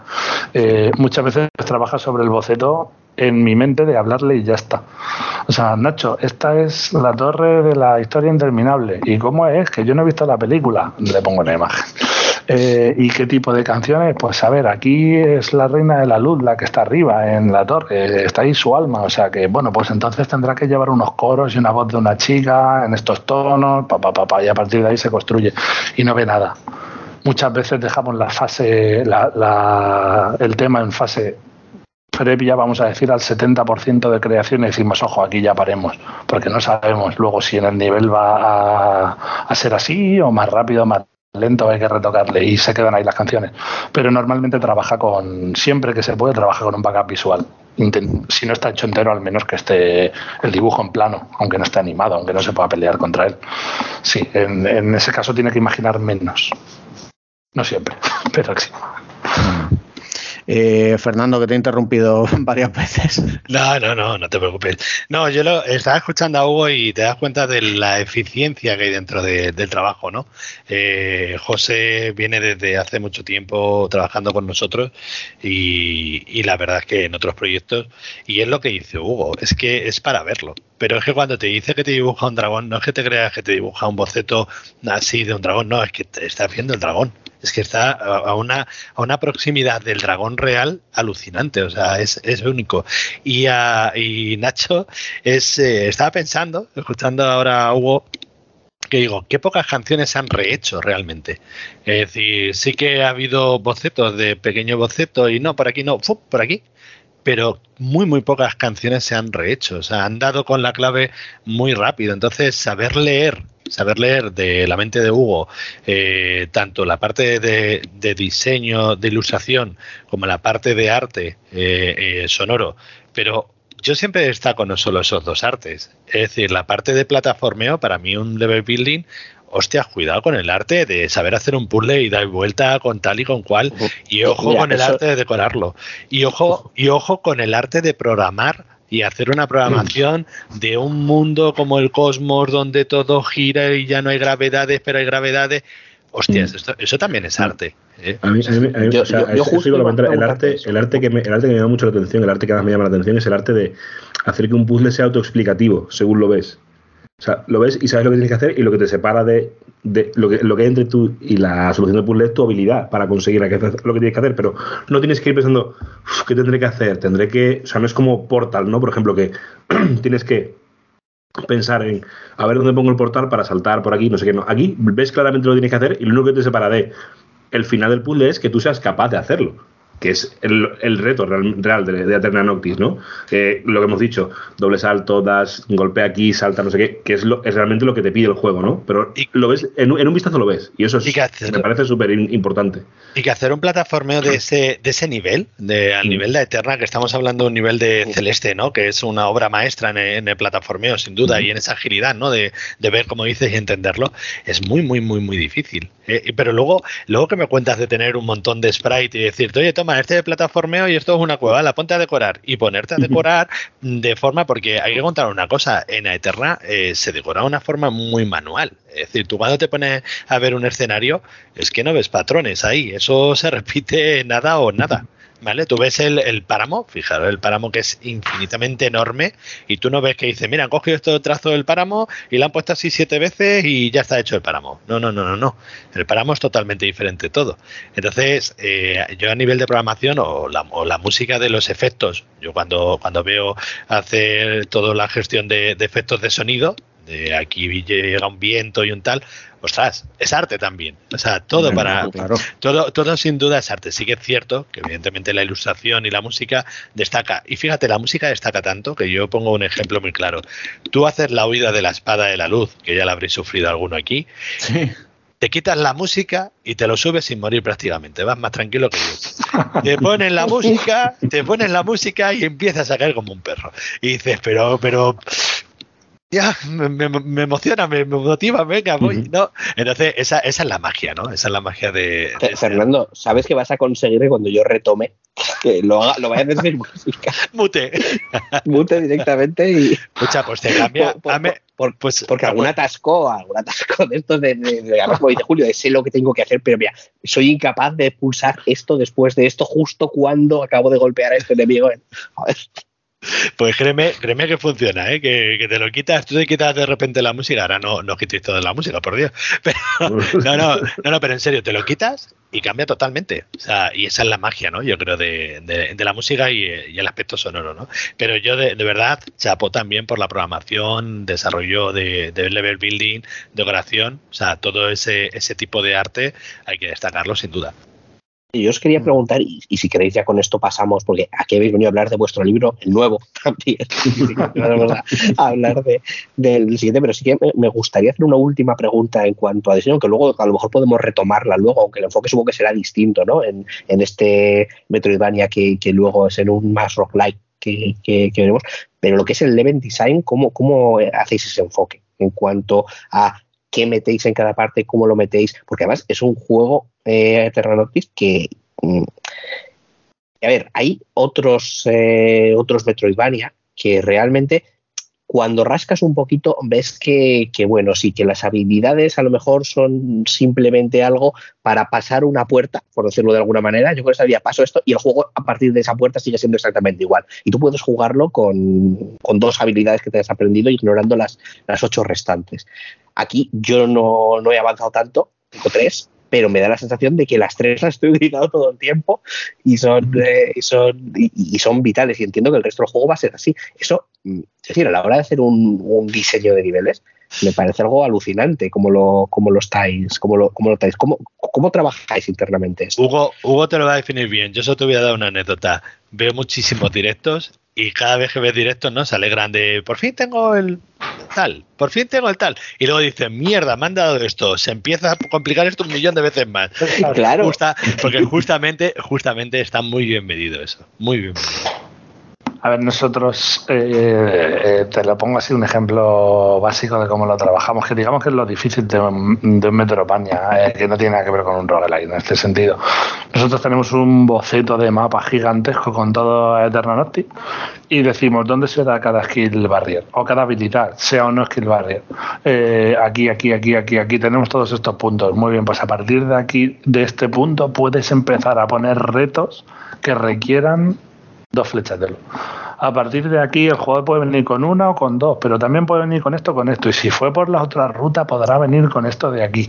Hostia, pero es que queremos que en todas esas situaciones pueda hacerlo. Pues entonces hace un puzzle que se pueda superar o con doble salto, o con flecha de luz, o con la flecha normal disparando a un interruptor que bajará una palanca que hará que pueda saltar en ella y subir, etcétera. Entonces se mide todo así para que cada vez que obtengas una habilidad evidentemente tengas un rato de disfrute de la habilidad en el que digas, hostia, qué bien, ¿no? Ahora, ahora me salto todos los puzzles y luego más adelante se te requiera esa habilidad y cada vez más y cada vez más. Eh, la idea es que si te damos una habilidad la aproveches, no simplemente la tengas para eh, avanzar más rápido que evidentemente sí, luego con la flecha de TP vas a toda hostia en general y cuando la dominas, cuando sabes tocar el piano, como dice Fernando, eso es la leche. Los puzzles salen solos. Oh, esto parecía dificilísimo hace media hora, pero ahora me lo hago con la gorra. Eh, pero se trabaja en ese sentido, o sea, se hace un mapa grandísimo que pasa lo mismo con la historia. Con la historia, ¿cómo haces en un Metrovania? Es que es exactamente igual. ¿Cómo haces en un Metrovania que cuando vaya a tal sitio conozca lo que tú quieres de la historia, si se puede recorrer las zonas más o menos como quiere, pues tienes que tener en cuenta porque eh, la misión de la chica que te lleva a la forja, realmente la chica se encuentra en cuatro lugares. Y tú te la puedes encontrar en cualquiera de esos cuatro lugares, porque el jugador puede ir por cualquiera de esos sitios, eh, etcétera. Pues eh, un puzzle que requiera la escalada estará en los cuatro sitios, igual que está la chica en ese sentido es prever todo lo que el jugador puede hacer, intentar que no se rompa el juego en ese sentido. Es lo más difícil porque la línea de flujo, digamos, pues no es una línea, nunca mejor dicho, como en un roguelike. Son muchas líneas que convergen en otra, que luego convergen en otra. Un pollo que te cagas. Como alguna de un meme, un pollo que te cagas. Sí, ese sentido es muy complicado. Eh, bueno, chicos, eh, llevamos ya una horita, tampoco queremos aquí fustigaros. Eh, no vamos a acabar ya, porque hay que hablar un poquito de vuestros planes de futuro. El pasado 15 de diciembre presentasteis un showcase, ¿no? Con, con lo que tenéis ahora sobre la mesa, lo que va, lo que va a venir. Y podemos destacar el tema del foso de los condenados, ¿no? Para inicios de este año. No, no ha salido ya todavía, ¿no? No, no, todavía vale. Yo tengo apuntado aquí inicios 2023, que es el DLC de Eterna Noctis con eh, una nueva área y jefe final. Eh, Summon Eterna, que podríamos llamarlo un spin-off ¿no? de, Eterna Noctis o precuela. es, una eh, efectivamente, es una precuela una precuela para finales de 2023, saldrá de, Early. Y que, bueno, nos habéis pasado un par de codiguitos ahí para Steam para probarlo. Y a mí me ha gustado más ¿eh? que, el, que la Eterna Noctis. Eh, no, no, o sea, esto no es en detrimento de, Eterna, sino que dice muy buenas cosas de, de Summon Eterna, porque. Eh, mantiene, digamos, las bases jugables y artísticas de, de su hermano mayor, ¿no? Pero lo convierte en otra cosa con todo el tema este del generador de mundos y, a mí me ha parecido más este juego, si, si, si Eterna Noctis lo estábamos comparando a Hollow Knight y tal, este lo veo más un Dead Cells, ¿no? con estos escenarios corditos, eh, un montón de armas y mejoras, las estancias en las que vamos recogiendo eh, todas esas mejoras y gastando el dinero que, vamos, que vamos encontrando, el hecho de que si mueres pues lo pierdes todo, pero si terminas la fase eh, vas eh, desbloqueando todas esas cositas y, al ser fases cortas entra, pero, pero vamos, súper bien. Y, vas, jugando con todos los materiales a ver qué mundo te sale tal hasta que entiendas un poco el, mecanismo y tal y me, vamos me parece genial cómo habéis aprovechado recursos para hacer otra cosa voy, a, dejar hablar a Fernando un ratazo ahora porque si no, no, le dejo. Pero, pero lo único que quiero decir es, nosotros cuando empezamos a hacer resumen, lo primero que decíamos es, la gente tiene que decir que se parece a Dipcel. Porque Pixel es la hostia. O sea, es que a mí me flipa ese juego. es, que es, una pasada de juego. Es un roguevania brutal, ¿no? Y la gente tiene que, sentir que el sistema de combate es veloz, pero súper ágil, etcétera, etcétera. Y escucharte decirlo, que lo hemos escuchado muchas veces, ¿eh? la primera frase Me recuerda muchísimo a Diesel, pero, pero no es Diesel. Eh, es, es maravilloso. Y Fernando, ya, no hablo más. No, no, no, tú hablas lo que quieras. Ya, bueno, no, eh, es el mejor. O sea, para mí es el mejor, eh, como Roquevania. Realmente es eh, ágil, como dice Hugo, eh, constantemente te engancha. O sea, la clave que tiene que tener ese tipo de juegos es justo lo que has definido. Partidas cortitas o partidas menos cortitas, pero que me enganche, que diga tal. Y que sobre todo tenga una esencia fundamental y es muero y según muero, que sabes que vas a coger nuevos poderes, dices, venga, cinco minutos más. que luego te tiras una hora, pero cinco minutos más. Y esa clave, esa es la clave. Y luego hay que tener en cuenta que, que, en Eterna, por ejemplo, el plataformeo ha sido lo que más ha destacado y aquí estamos hablando de pura acción. Entonces, también era un reto para nosotros, ¿no? Darle ese paso eh, de decir, oye, también sabíamos que Eterna lo que queríamos es que fuera sobre todo más plataformeo y esto es que queremos que sea pura acción. Pero tener en cuenta que no es un Rockebania o un Rockelight eh, simple, sino que el tema de las semillas, lo que se va a crear y lo que se ha creado con el mundo con las semillas, lo que está haciendo también es algo que habíamos detectado y es que Dead Cell o cualquiera, cualquiera otro de estos juegos, eh, dentro de su repetición de muerte, es verdad que puede llegar un momento que digas, oye, aunque pasa muy rápido, ¿no? A otros niveles, pero como que me apetece probar algo nuevo de, de repente, ¿no? Y entonces las semillas realmente te permiten eso, que un jugador desde el minuto uno, como el que dice, empieza en un mundo, pero es que la siguiente partida puede empezar en otro y vuelve a morir y vuelve a poder empezar en otro. Sí. Pero es que va más allá porque como se van metiendo ahora el tema de influencias, que tampoco quiero liar demasiado a la, gente que nos está escuchando, pero es que eso te cambia todo el metaverso del juego. Es decir, todo aquello que yo tenía controlado con los diferentes mundos, de, de repente llegan unas influencias que lo cambia todo dentro de esa semilla y me permite más. Pero es que, claro, quedan muchas influencias y quedan muchas cosas que sacar todavía hasta el lanzamiento. Entonces, sumo un, eh, yo voy a decir como un jugador novel, que sabéis que soy, cuidadito con ello que, tiene mucho más de lo que parece. Es decir, no pensemos, no caigamos en el error de pensar que es un roguelite mm, bien hecho y rápido y ágil. No, lo que tiene dentro en programación, la profundidad que tiene esa semilla y sus genes y todas las influencias, ojo que es muy diferente a todo lo demás. Es decir, sabemos que eso es lo que va a hacer que ese juego sea diferente a todo lo demás. Que nos compren con 10 pues ya pues nos parece la hostia, ¿no? Porque evidentemente ese es el estilo del juego que queríamos, ¿no? Eh, hay otros ahí como Gran Rogue Legacy y otros tantos. Rogue Legacy, sí. Pero, pero realmente nosotros vamos más al estilo de, de Tercel, ¿no? Y luego por puntualizar un poco, y me salgo de ese tema para volver al, al DLC, decir que, ese DLC eh, va a conseguir dos cosas muy importantes. Dos muy, muy importantes. La primera es, todo aquel que ha disfrutado de Eterna Noctis y se lo ha pasado con su más, más dificultad y tiene la necesidad de seguir disfrutándolo, bueno, hay que tener en cuenta que va a ser gratuito, que esto también es, destacable, pero, pero eh, esos niveles van a tener en su nivel de dificultad más difícil, ¿no? En el Noctis, un plus, un plus de dificultad más allá de lo que ya se ha vivido, ¿no? ¿Por qué? Porque se puede tratar como un extra, evidentemente, del juego. Aunque tú puedes jugar al juego desde prácticamente el, inicio, ¿no? Eh, alguien, que empieza en el, en el juego a Terra Noctis, el DLC lo va a sentir como algo que está integrado totalmente en el mundo. No es algo externo que solo accede cuando termino. Pero el segundo punto importante, que para los mancos como yo es muy de agradecer, es que ese DLC va a dar ciertas cosas y ciertas habilidades que te van a hacer la vida más fácil en el desarrollo del videojuego normal. Es decir, alguien que empieza desde cero o alguien que está trabajado o alguien que quiera tal, puede encontrar ahí ciertas mejoras, habilidades o ayudas, vamos a decir, o asistencias para hacer que el juego sea bueno, vamos a, poner más agradable, ¿no? Para esos jugadores.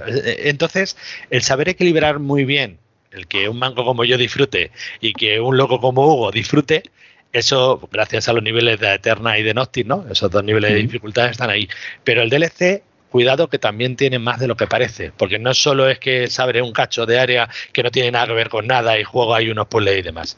Y luego incluye, que, yo creo que eso también va a enganchar muchísimo, que le voy a dejar a Hugo que lo, que lo cuente mejor, pero ese modo, mm, vamos a decir, multijugador, entre comillas, multijugador. Hugo, destácalo tú también.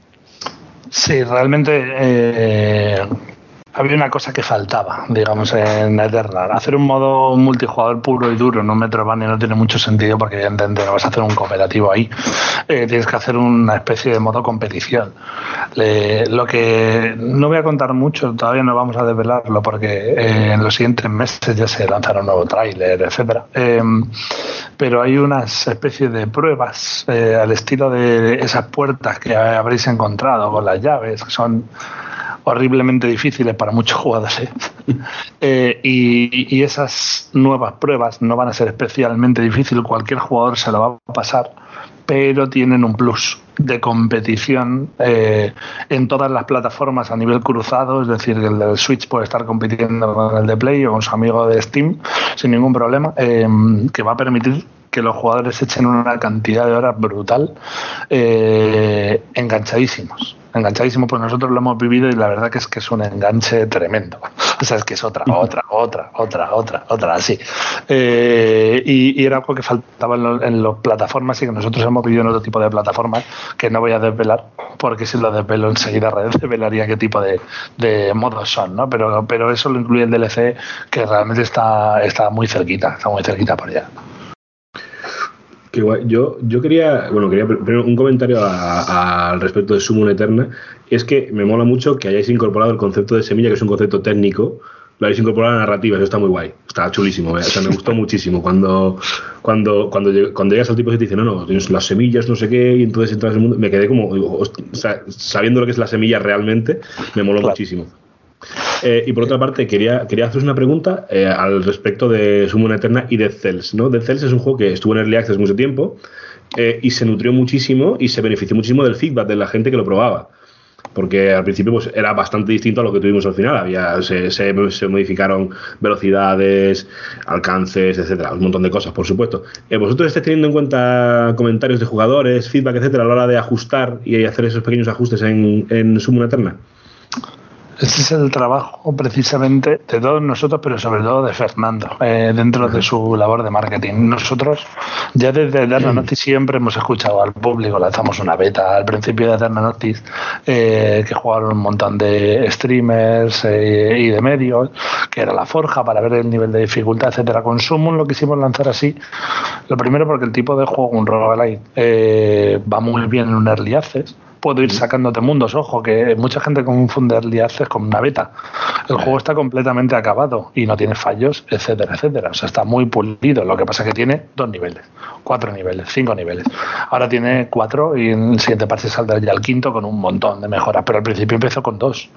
Eh, ¿Por qué? Pues primero porque quiero ver si esos mundos son muy largos para los jugadores, son muy cortos. Si mueren mucho, si no mueren mucho. Eh, lo bueno que tiene Summon es que no tiene dificultades y tiene todas. Tú empiezas jugando en una semilla nivel 1 y hasta lo que puedas llegar. No hay límite. Entonces el jugador, si es capaz de llegar hasta una 93, pues eh, ole, en una 93 estáis. Él se va a divertir igual que el que juega en una 20.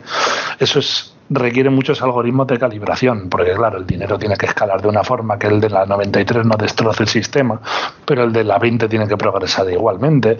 Los enemigos tienen que escalar en base al arma que estás comprando, pero el arma no puede ser de más o menos niveles, pero hay un sistema de suerte, pero bueno, es una locura en ese sentido. Eh, una locura muy grande. Eh, y, digamos que eso es, lo que hace toda la, magia, digamos, de, de, de Summon, que ese sistema de semillas se adapta a la perfección a cada jugador y que sean partidas cortas. Al que le gusta partidas largas hay un gen que duplica el tamaño del mundo y será una partida larga y él buscará ese gen porque la, la semilla se puede mutar. Digamos que, en esa especialización de, de la semilla es donde, donde reside la, esencia. Y luego en una cosa que, que decía Dicel en base a lo que decías del feedback en una, en una charla que tiene, es muy útil, la tiene pública en YouTube, la dio en una en una conferencia, no recuerdo en, qué, en un GDC o algo por el estilo, eh, de desarrollo en el que decía, tu juego da igual lo difícil que sea, da lo mismo lo difícil que sea, lo que, lo que los controles deben de ser perfectos. Si el jugador nunca culpa a los controles de que el juego le haya vencido, puede ser todo lo difícil que quieras. Y Diesel es horriblemente difícil en sus partes finales, ni contarte cuando le has metido las células de jefe. O sea, es insultantemente difícil. Pero la gente no se queja y no para de vender y de tener unas críticas brutales, porque realmente es bueno. Y eh, en ese vídeo os lo recomiendo porque eh, enseñan un montón de sistemas de autoasistencia que nosotros hemos implementado gracias a ellos y otros tantos, como el, el del autogiro, el de tengo un bicho a la espalda, me equivoco, ataco al lado contrario y tanto Diesel como nosotros giramos al muñeco. Y tú no fallas nunca. Entonces el jugador dice, soy la hostia, no soy la hostia, no. La mitad de los movimientos te los estamos regalando. pero es esa sensación, no es esa sensación de, poder y, de fallo innecesario, como el sistema que siempre hablamos de frente-tobillo, que tenemos nosotros, que también tiene Dicel uno muy parecido, y es que si tú seas al lado de una plataforma y te faltan tres píxeles para llegar, te teleportamos encima no te matamos ni te hacemos caer. Eh, todos esos tipos de sistemas eh, son feedback de la comunidad en ese caso. Porque eso, joder, es que cada vez que das en esta plataforma, en esta en concreto, o cada vez que salto en esta me caigo. ¿Por qué? Pues porque tenía una altura que hacía que el botón presionado normalmente lo soltaban, etcétera, etcétera. Así que eh, después de toda esta charla, es para decir que realmente estamos muy, muy, muy enfocados en eso. Early es puramente en nuestro Discord, nos bombardean con me gusta mucho este mundo, este no, esto sí, este arma creo que tal, esta está rota. Y en base de eso nos nutrimos y evidentemente nosotros, nosotros tenemos una hoja de ruta, pero, pero cambiamos todo a, acorde a lo que nos van diciendo. Genial. Eh, esa, esas mejoras tengo que decir que Hugo, Hugo no las puede testear, las testeo yo. Porque como, él no, se equivoca, yo cojo y digo, joder, Hugo, con lo nuevo que hemos hecho, la hostia, tío. Es que se nota un montón y dice, sí, no, me da cuenta. Digo, será pero, pero es la realidad, es la realidad. Bueno, y, ya hablando del futuro más lejano para 2024, a Eterna Lucis, ¿no? Si primero teníamos Noctis, pues ya tocaba Lucis, tiene bastante sentido. Eh, ¿Algún detalle que, o alguna idea que tengáis en mente, algo que se pueda contar? Te dejo, Fernando. A ver, puede, ser, algo muy abstracto y ambiguo, o sea, quiero decir, no puedes decir, pues, es, va a ser otro género, yo qué sé. Nada, has hecho, has hecho una, una cosa muy, muy buena, porque todo el mundo ha, ha dado por afirmado de que eso era un Metrovania y realmente, no, realmente lo va a ser. va a ser un Souls-like. no, yo creo, yo creo que evidentemente si no lo hiciéramos no, no tendría sentido, ¿no? Esa historia de, de Eterna Noctis eh, debe continuar. Debe continuar y yo creo que lo que la gente espera es que continúe siendo otro Metrovania, ¿no? Como, como tiene que ser. Lo que sí que, lo que sí que voy a destacar es que lo que no va a ser es un DLC. Quiero decir, no vamos a cometer el error de hacer un Metroidvania que para nosotros sería muchísimo más fácil, de creamos nuevos mundos, las habilidades ya las tenemos, ponemos plataformas y para adelante. No, no, no, no nos conformamos con eso. Va a ser algo diferente en ese sentido, ¿no? O sea, esas habilidades que conocemos eh, cambiarán y se pondrán cosas que sean más sorprendentes, mejor o peor, ya, ya el tiempo dirá, ¿no? Y el público también, pero creemos que va a ser mucho mejor y sobre todo por algo importante, porque ya no es el primer juego, es el tercero. Es decir, hay una experiencia adquirida muy, muy, muy grande. Y tenemos, eh, decías antes, del feedback de la comunidad. yo creo que nuestro feedback con la comunidad, yo estoy especialmente orgulloso de ello, porque eh, no solo es que tengamos buen feedback y escuchemos, que hablamos también con la comunidad eh, constantemente. Yo creo, incluso a mí me veréis en Twitter que cualquiera pone un comentario o incluso un bug yo interactúo con ellos y me intereso y, y, ¿por qué? Porque al final lo que está haciendo la gente en la comunidad es ayudarnos a hacer que cada vez el juego sea mejor. ¿Cómo no voy a estar agradecido o cómo no voy a pedir disculpas a un señor que se le ha creado un bug en un juego? Sé que tengo que hacerlo y, y lo que tengo que hacer es mejorarlo, ¿no? Ese feedback, por ejemplo, ha permitido pues que Hugo y el equipo, sobre todo más especializado, eh, se fijen, por ejemplo, en esos detalles de decir, oye, si toco tobillo, me teleporto, el jugador ni se da cuenta y el juego lo siento mucho mejor. ¿Por qué? Pues porque hemos visto una serie de gente que dice, mira, al final es que, ay, los, mandos los siento mal. Y, claro, nosotros tocamos los mandos y dice, pero si es que son finísimos, ¿cómo lo va a notar mal? Bueno, pues notaban mal porque no tenían esa pequeña existencia y entonces ellos sentían que el juego fallaba. No, eran ellos, como decía Hugo. Y luego con respecto a Lucis, otro detalle importante. Si no fallamos en la fecha de nuestro primer juego, no vamos a fallar en la fecha del segundo, creo firmemente que no fallaremos en la fecha del tercero, ¿vale? Siempre puede haber una catacombe o, que digamos nosotros, oye, pues no hay calidad suficiente y queremos retrasarlo.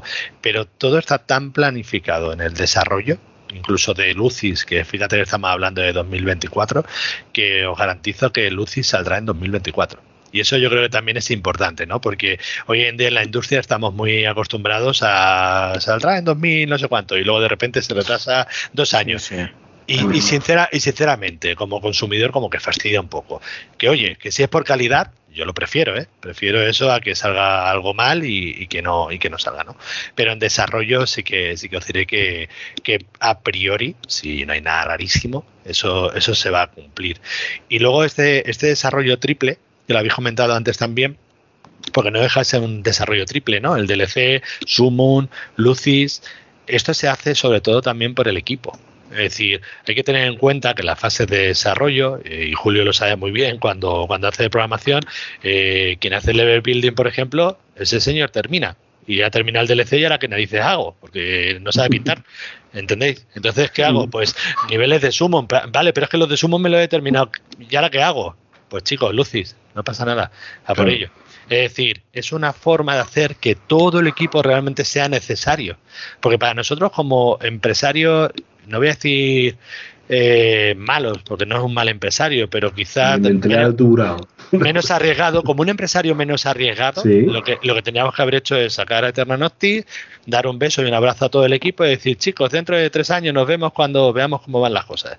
Y nos ahorramos un pastizal de mantener un equipo enorme pero qué idiotas seríamos que tenemos a un equipo súper profesionalizado el no seguir creando eso que nos gusta, que es los videojuegos, ¿no? Entonces, eh, esa continuidad de desarrollo de diferentes videojuegos lo que permite es que realmente todo el equipo sea útil y todo el equipo esté contento porque está haciendo cosas importantes también.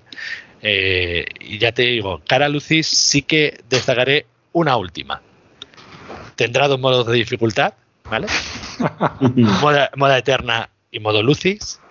Y palabras de Hugo, y hay que complacerle, el Lucis será mucho más difícil que el Notis. Es decir, el Lucis, el modo, el modo, el modo eterno me va a complacer a mí y será una experiencia retadora, pero, pero ¿eh? pero, pero, pero el modo Lucis ya os podéis agarrar. Porque yo estoy viendo que, que, esta entrevista esta entrevista va a tener un, setback importante para vosotros, o, para Hugo, porque ahora cada vez que nos vemos contra la misma pared o contra el mismo pincho, no sé cuántas veces seguidas, ya sabemos personalmente a quién dirigir nuestra hija. El odio, todo el odio. Podéis poner una fotografía y os pasaré una de Cuco, que es el que hace también los niveles, para que podáis odiar. ojo, que el, sufrimiento es adictivo y, lo sabemos los, los, fans de Front Software. Y habla, hablando, hablando de Eternal Notice, yo ya he hablado con un montón de. Tiene pausa Eternal Notice, no como los Souls. Mucho mejor. Bueno, Sekiro, tiene pausa. Eh, he, hablado, he hablado con un montón de de, oyentes del programa de reserva de mana que estaban jugando y han jugado Eterna Noctis y tal, y todos decían lo mismo, joder, qué difícil, tal, es que, es que es muy difícil. Y digo yo, ¿has metido un modo normal, el modo a Eterna, tal? Y dice, no, da igual, yo sigo en el difícil. Eso lo, ve padre en directos y, yo digo, yo alucino, o sea, le ves ahí morir un millón de veces, porque yo me meto en streaming de, tres personas, me da igual, o sea, veo a gente jugando y digo, voy a ver cómo va, y, le veo sufriendo, digo, pero pones este, y dice, no, no, no, aquí hay que pasárselo como, como tal, dice, digo, sí señor. además que, no es tontería, pero permitís pasar de un nivel a otro en medio de la partida, hay otras veces que, no, se, que no se permite, y aún así la gente no cambia. No lo cambia. Yo, yo lo estoy jugando en normal, ¿eh? en modo eterno, porque yo soy Vamos, pero no se me da que, soy malo. No, se puede disfrutar igual, si no tiene nada sí, no, no, sí, lo estoy si es un modo acción, no se pretendía hacer un modo especialmente mucho más fácil o algo así. lo, que se pretendía, lo que se pretendía era quitar todo ese plataformeo que jugadores que buscan una experiencia Metropania, Hollow Knight, vamos a decir, acción prácticamente en su 90%, eh, y es lo que se hizo. Eh, si muchísima gente que se ha pasado el Noctis lo juega en modo eterno y dice, joder, es que para mí ha como un juego diferente, me lo he pasado también muy bien. O sea, que no especialmente es que se haya hecho una cosa que joder, que lo han puesto facilísimo. Es diferente en ese sentido y con Eternal Lucis eh, pasará igual. O sea, serán dos experiencias totalmente diferentes y el Lucis se enfocará más a esos jugadores hardcore eh, que les gustó Noctis. Evidentemente no va a ser eh, un infierno en la tierra. Eh, en ese sentido será más preciso eh, en la dificultad, no digo en el movimiento, ¿no? sino que eh, el otro era nuestro primer juego. Y había puzzles que a lo mejor nosotros pusimos en modo Noctis y no eran de modo Noctis y al revés, entenderme. Esto estará más bien medido en ese sentido, que es lo que decía Fernando. No es que sea especialmente más difícil, pero estará todo mejor eh, seleccionado. Una de las cosas que hablabais del feedback antes, mucho feedback de Eterno Noctis no lo hemos podido implementar simplemente porque son tres años de desarrollo. Yo no puedo de repente, eh, a los dos años y medio, cargarme medio juego para hacer otra cosa, porque ahora considero que, por lo que sea, esas plataformas debían de haber sido medio milímetro más pequeños, entenderme. Pero en Lucy sí, porque empieza de cero. Entonces puedes llevar esas mejoras ahí. Sí, sí, perdona, Hugo. No, no, había terminado, ¿verdad? Ah, vale, vale. No, se me había ocurrido de preguntar sobre Lucis. ¿Va a seguir el mismo eh, estilo artístico o, le vais a pegar ahí? Pero Porque, eh, sí, no, lo decía, o sea, me refiero que no hay un cambio radical, ¿no? Como hemos visto, mencionábamos antes Rock Legacy, por ejemplo, que el primero era pixel art y el segundo es más de cartoon. Estilo, va a ser estilo Monkey Island.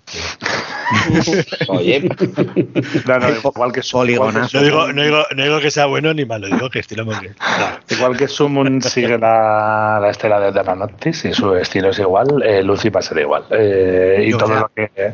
sí, a lo mejor que los hubierais hecho como personajes de vidriera, que tampoco hubiera sido bueno, pero incluso personajes de video estaría dentro de, de Sí, sí, por eso que hubiera estado. Eh, podría ser, eso ya podría llegar a ser. Eh, no sería descabellado, pero quiero decir que mantendrá la misma esencia.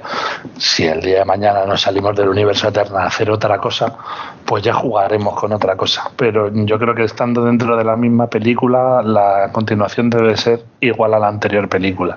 Al menos en esencia. Si de repente Avatar 3 es pixel art, diría la gente, hostia cojones pasa aquí? Eh, por cierto, ha pensado, lo mismo que yo. Ha pensado en Avatar y ¿sabes? se me ha venido la peli de Dragon Ball, tío, aquella que hicieron. Y digo, ¿te imaginas Avatar 3 que la hacen con aquella peli? Buenísimo. Aquella, ¿eh? aquella, que no existió. Sí, sí. Por cierto, que.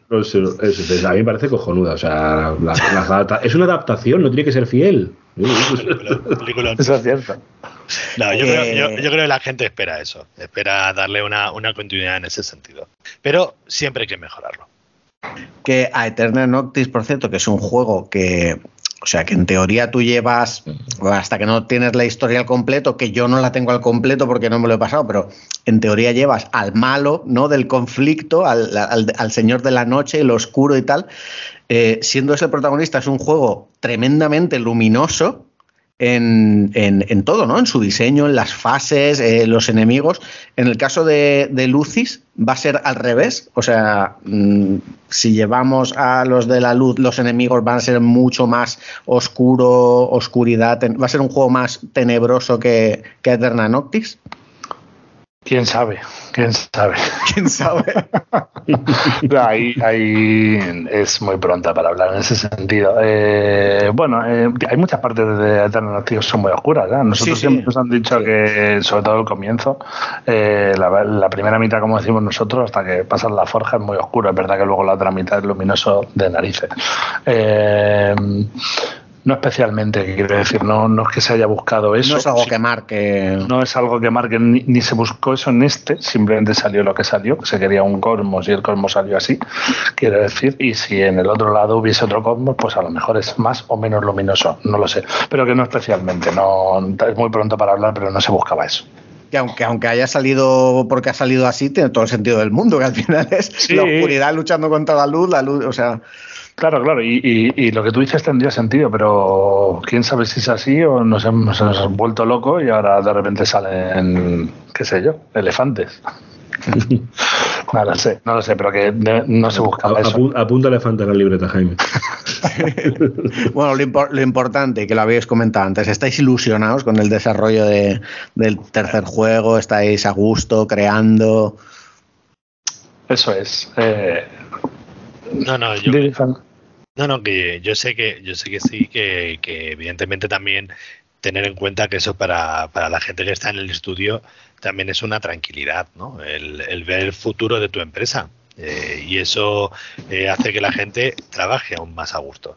Eh, yo creo que ese miedo ¿no? que pueden tener ellos, ellos como trabajadores pueden pensar, bueno, estos tíos sacan esto y hasta luego. Y no, sin embargo, tú coges y el anuncio que se hizo el día 15 no es moco de pavo. O sea, que, que fíjate lo que pusimos encima de la mesa. Oye, un DLC, luego cogemos Sumun, luego cogemos Lucis y, y, eso sobre todo a mí lo que me ilusiona y lo que, y lo que me tranquiliza es que lo veo veo en el equipo y dicen, hay futuro, ¿no? El futuro de seguir haciendo lo que me gusta y donde estoy que me gusta.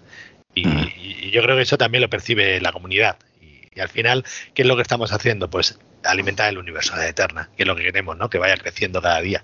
Eso es lo que queremos realmente. Bueno, aprovecho para decirle a, o para recalcar a la audiencia lo que habéis comentado, que ese early access de Summon Eterna no es en absoluto una beta. O sea, es eh, el juego está terminado, solo que nos dais una parte de ese juego terminado, pero que aunque sean cuatro fases, le van a poder echar una cantidad de horas mm, importante. Quiero decir que vale la pena acceder a ese early access, que, tan amablemente nos habéis facilitado acceso y que vamos, yo os lo recomiendo a todos, que ya, ya he dicho, ¿no? Que, me está gustando más que, que lo Eterna, por, el estilo de juego que es simplemente hay mucha gente que le engancha, que le engancha más. Y vamos, ya te digo yo que hay muchas partidas de más de 100 horas en ese early access que le pongo otras comillas enorme. Porque evidentemente tiene un contenido tan rico ahora mismo y, tantas horas que se te pasan volando. Vamos, tú lo, lo, vas a ver. Y, y, luego con todo lo que vaya viniendo de aquí al lanzamiento, pues fíjate, eh, muchísimo más hay muchos earlys que la gente, joder, Vampire Survivors, que ha sido uno de, los fenómenos del año, en Early Access la gente le ha metido ahí lo, indecible. Esto es así. Bueno chicos, eh, como el motivo del programa, aparte de poder disfrutar de vuestra compañía y charlar un rato y aprender y tal, es que la gente os conozca y que compre vuestro juego, si queréis comentar algo más, dónde buscaros, dónde compraros, eh, alguna recomendación, lo que queráis. Eso Fernando, evidentemente, es el director de marketing. Eso vais a leer estupendamente. Vais a acabar todos con la versión coleccionista.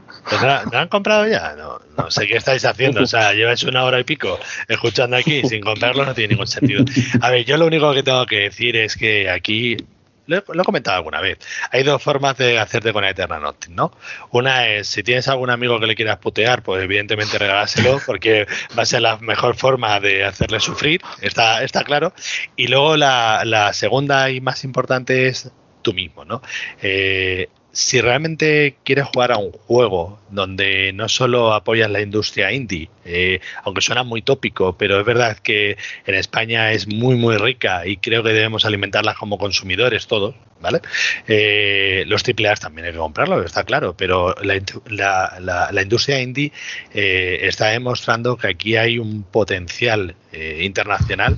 Entonces ya no solo digo que compréis Eterna Noctis, os digo que compréis indies, ¿vale? O sea, que miréis cualquier juego indie que está saliendo ahora mismo en, España es increíblemente bueno. O sea, están saliendo títulos y tenemos títulos que son referencias internacionales eh, muy, muy top. Y yo creo que a Eterna Noctis nosotros estamos forjando ahora un camino pues para poder ser una referencia, ¿no? El día, el día de mañana.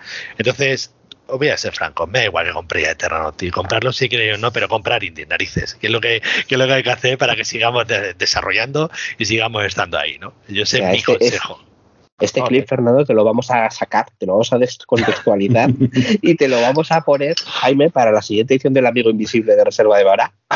comprar indies. Yo he comprado un indie, he comprado un indie español ahora, el, o sea, en, en, en Navidad, el Lacrosse de Obelisk. Pues es que hay unos juegazos. Yo cuando jugué Gris dije, hostia, macho, ¿esto, ¿esto de dónde ha salido? Encima ves ese, ese arte, ese, o sea, todo lo, todo lo que conlleva. Blasphemous, fijaros el, el, referente, el referente que tenemos ahí también, ¿no? Un metal. ¿Eh? Eh, ¿Dónde se hizo Metroid? Si es que estamos hablando de ¿eh? estamos hablando de que realmente somos una potencia mundial, en, realmente en desarrollo de videojuegos. Entonces, sí, bueno, claro, hay muchos indies que son muy pequeñitos y que gente que tiene unos recursos muy limitados, pero hay que ver con los recursos limitados que tienen lo que son capaces de sacar, ¿no? En otro, en otros géneros. Entonces, yo creo que tenemos que estar muy orgullosos de eso, pero también tenemos que apoyarlo, porque es importante. Si no, al final eh, eso que es un sueño que es muy guay, termina muriendo, ¿no? Y eso es lo que no tenemos que permitir, ¿no? Tenemos que apoyarlo, yo creo. Y eso es un, poquito de cada uno, un cachito, y ya está. Nosotros que curiosamente hace no mucho, ¿no? Hace unos meses grabamos un programa sobre videojuegos españoles y trajimos un montón de, indies españoles. En fin, Candle lo trajimos, ¿no? Agus, me suena a mí. Eh, Blasphemous, Call of the Sea, eh, Gris. es que la verdad es que hay un talentazo en este país impresionante y nosotros somos, vamos, somos consumidores habituales. Así que suscribo tus palabras, Fernando. Que la gente compre indies y si entre ellos está eh, a Eterna Noctis y Sumo una Eterna, pues mejor que mejor. Estupendo. A, Eterna Noctis lo voy a jugar en cualquier sitio. Coño, es que vamos a ver. Sí. Summon, Summon, partidas rápidas, 15 minutos. Exactamente. en el metro, en la Steam Deck, mira, en el metro. Eh, vamos, vaya. Ahí, la estamos jugando precisamente, en la Steam Deck, que aprovecho para decir que aunque no pone verificado, o sea, pone. No pone verificado, pero va de puta madre la Steam Deck. Simplemente pone jugable, va perfecto. Genial. Lo único, lo único malo de jugar a Summon en el metro y eso es que te pasas de parada, pero por lo demás bien. Muy bien, pues nada chicos, muchísimas gracias. ¿eh? Hemos pasado un rato estupendo con vosotros. Eh, siento el madrugón que te vas a pegar, Hugo. No te preocupes. mañana, será la última. mañana van a salir los niveles más jodidos de, luz. gracias a nosotros. Voy a pensar en un dolor especial, sí. mañana saldrá algún enemigo con forma de, café o algo así. bueno, es una buena pues idea esa. Pues nada, Hugo Gómez, Fernando Sánchez, de nuevo muchísimas gracias. Eh, gracias a Gus, que te, he visto mejor de lo que yo pensaba, debo decir. Al, final, al final estoy un poquito mejor. Te has muteado a tiempo las veces que has La tos. Y nada, Julio, muchas gracias. Y queridos oyentes, esperamos que os haya gustado esta nueva entrega de, de Low Poly. Nosotros hemos disfrutado muchísimo y nos vemos prontito, sin ir más lejos, salvo que haya algo más antes, que no lo sé si Oscar está preparando una entrega de la pistachería. Pues si no pasa nada, nos vemos el jueves con una nueva entrega de Reserva de Mana. Hasta pronto, amigos.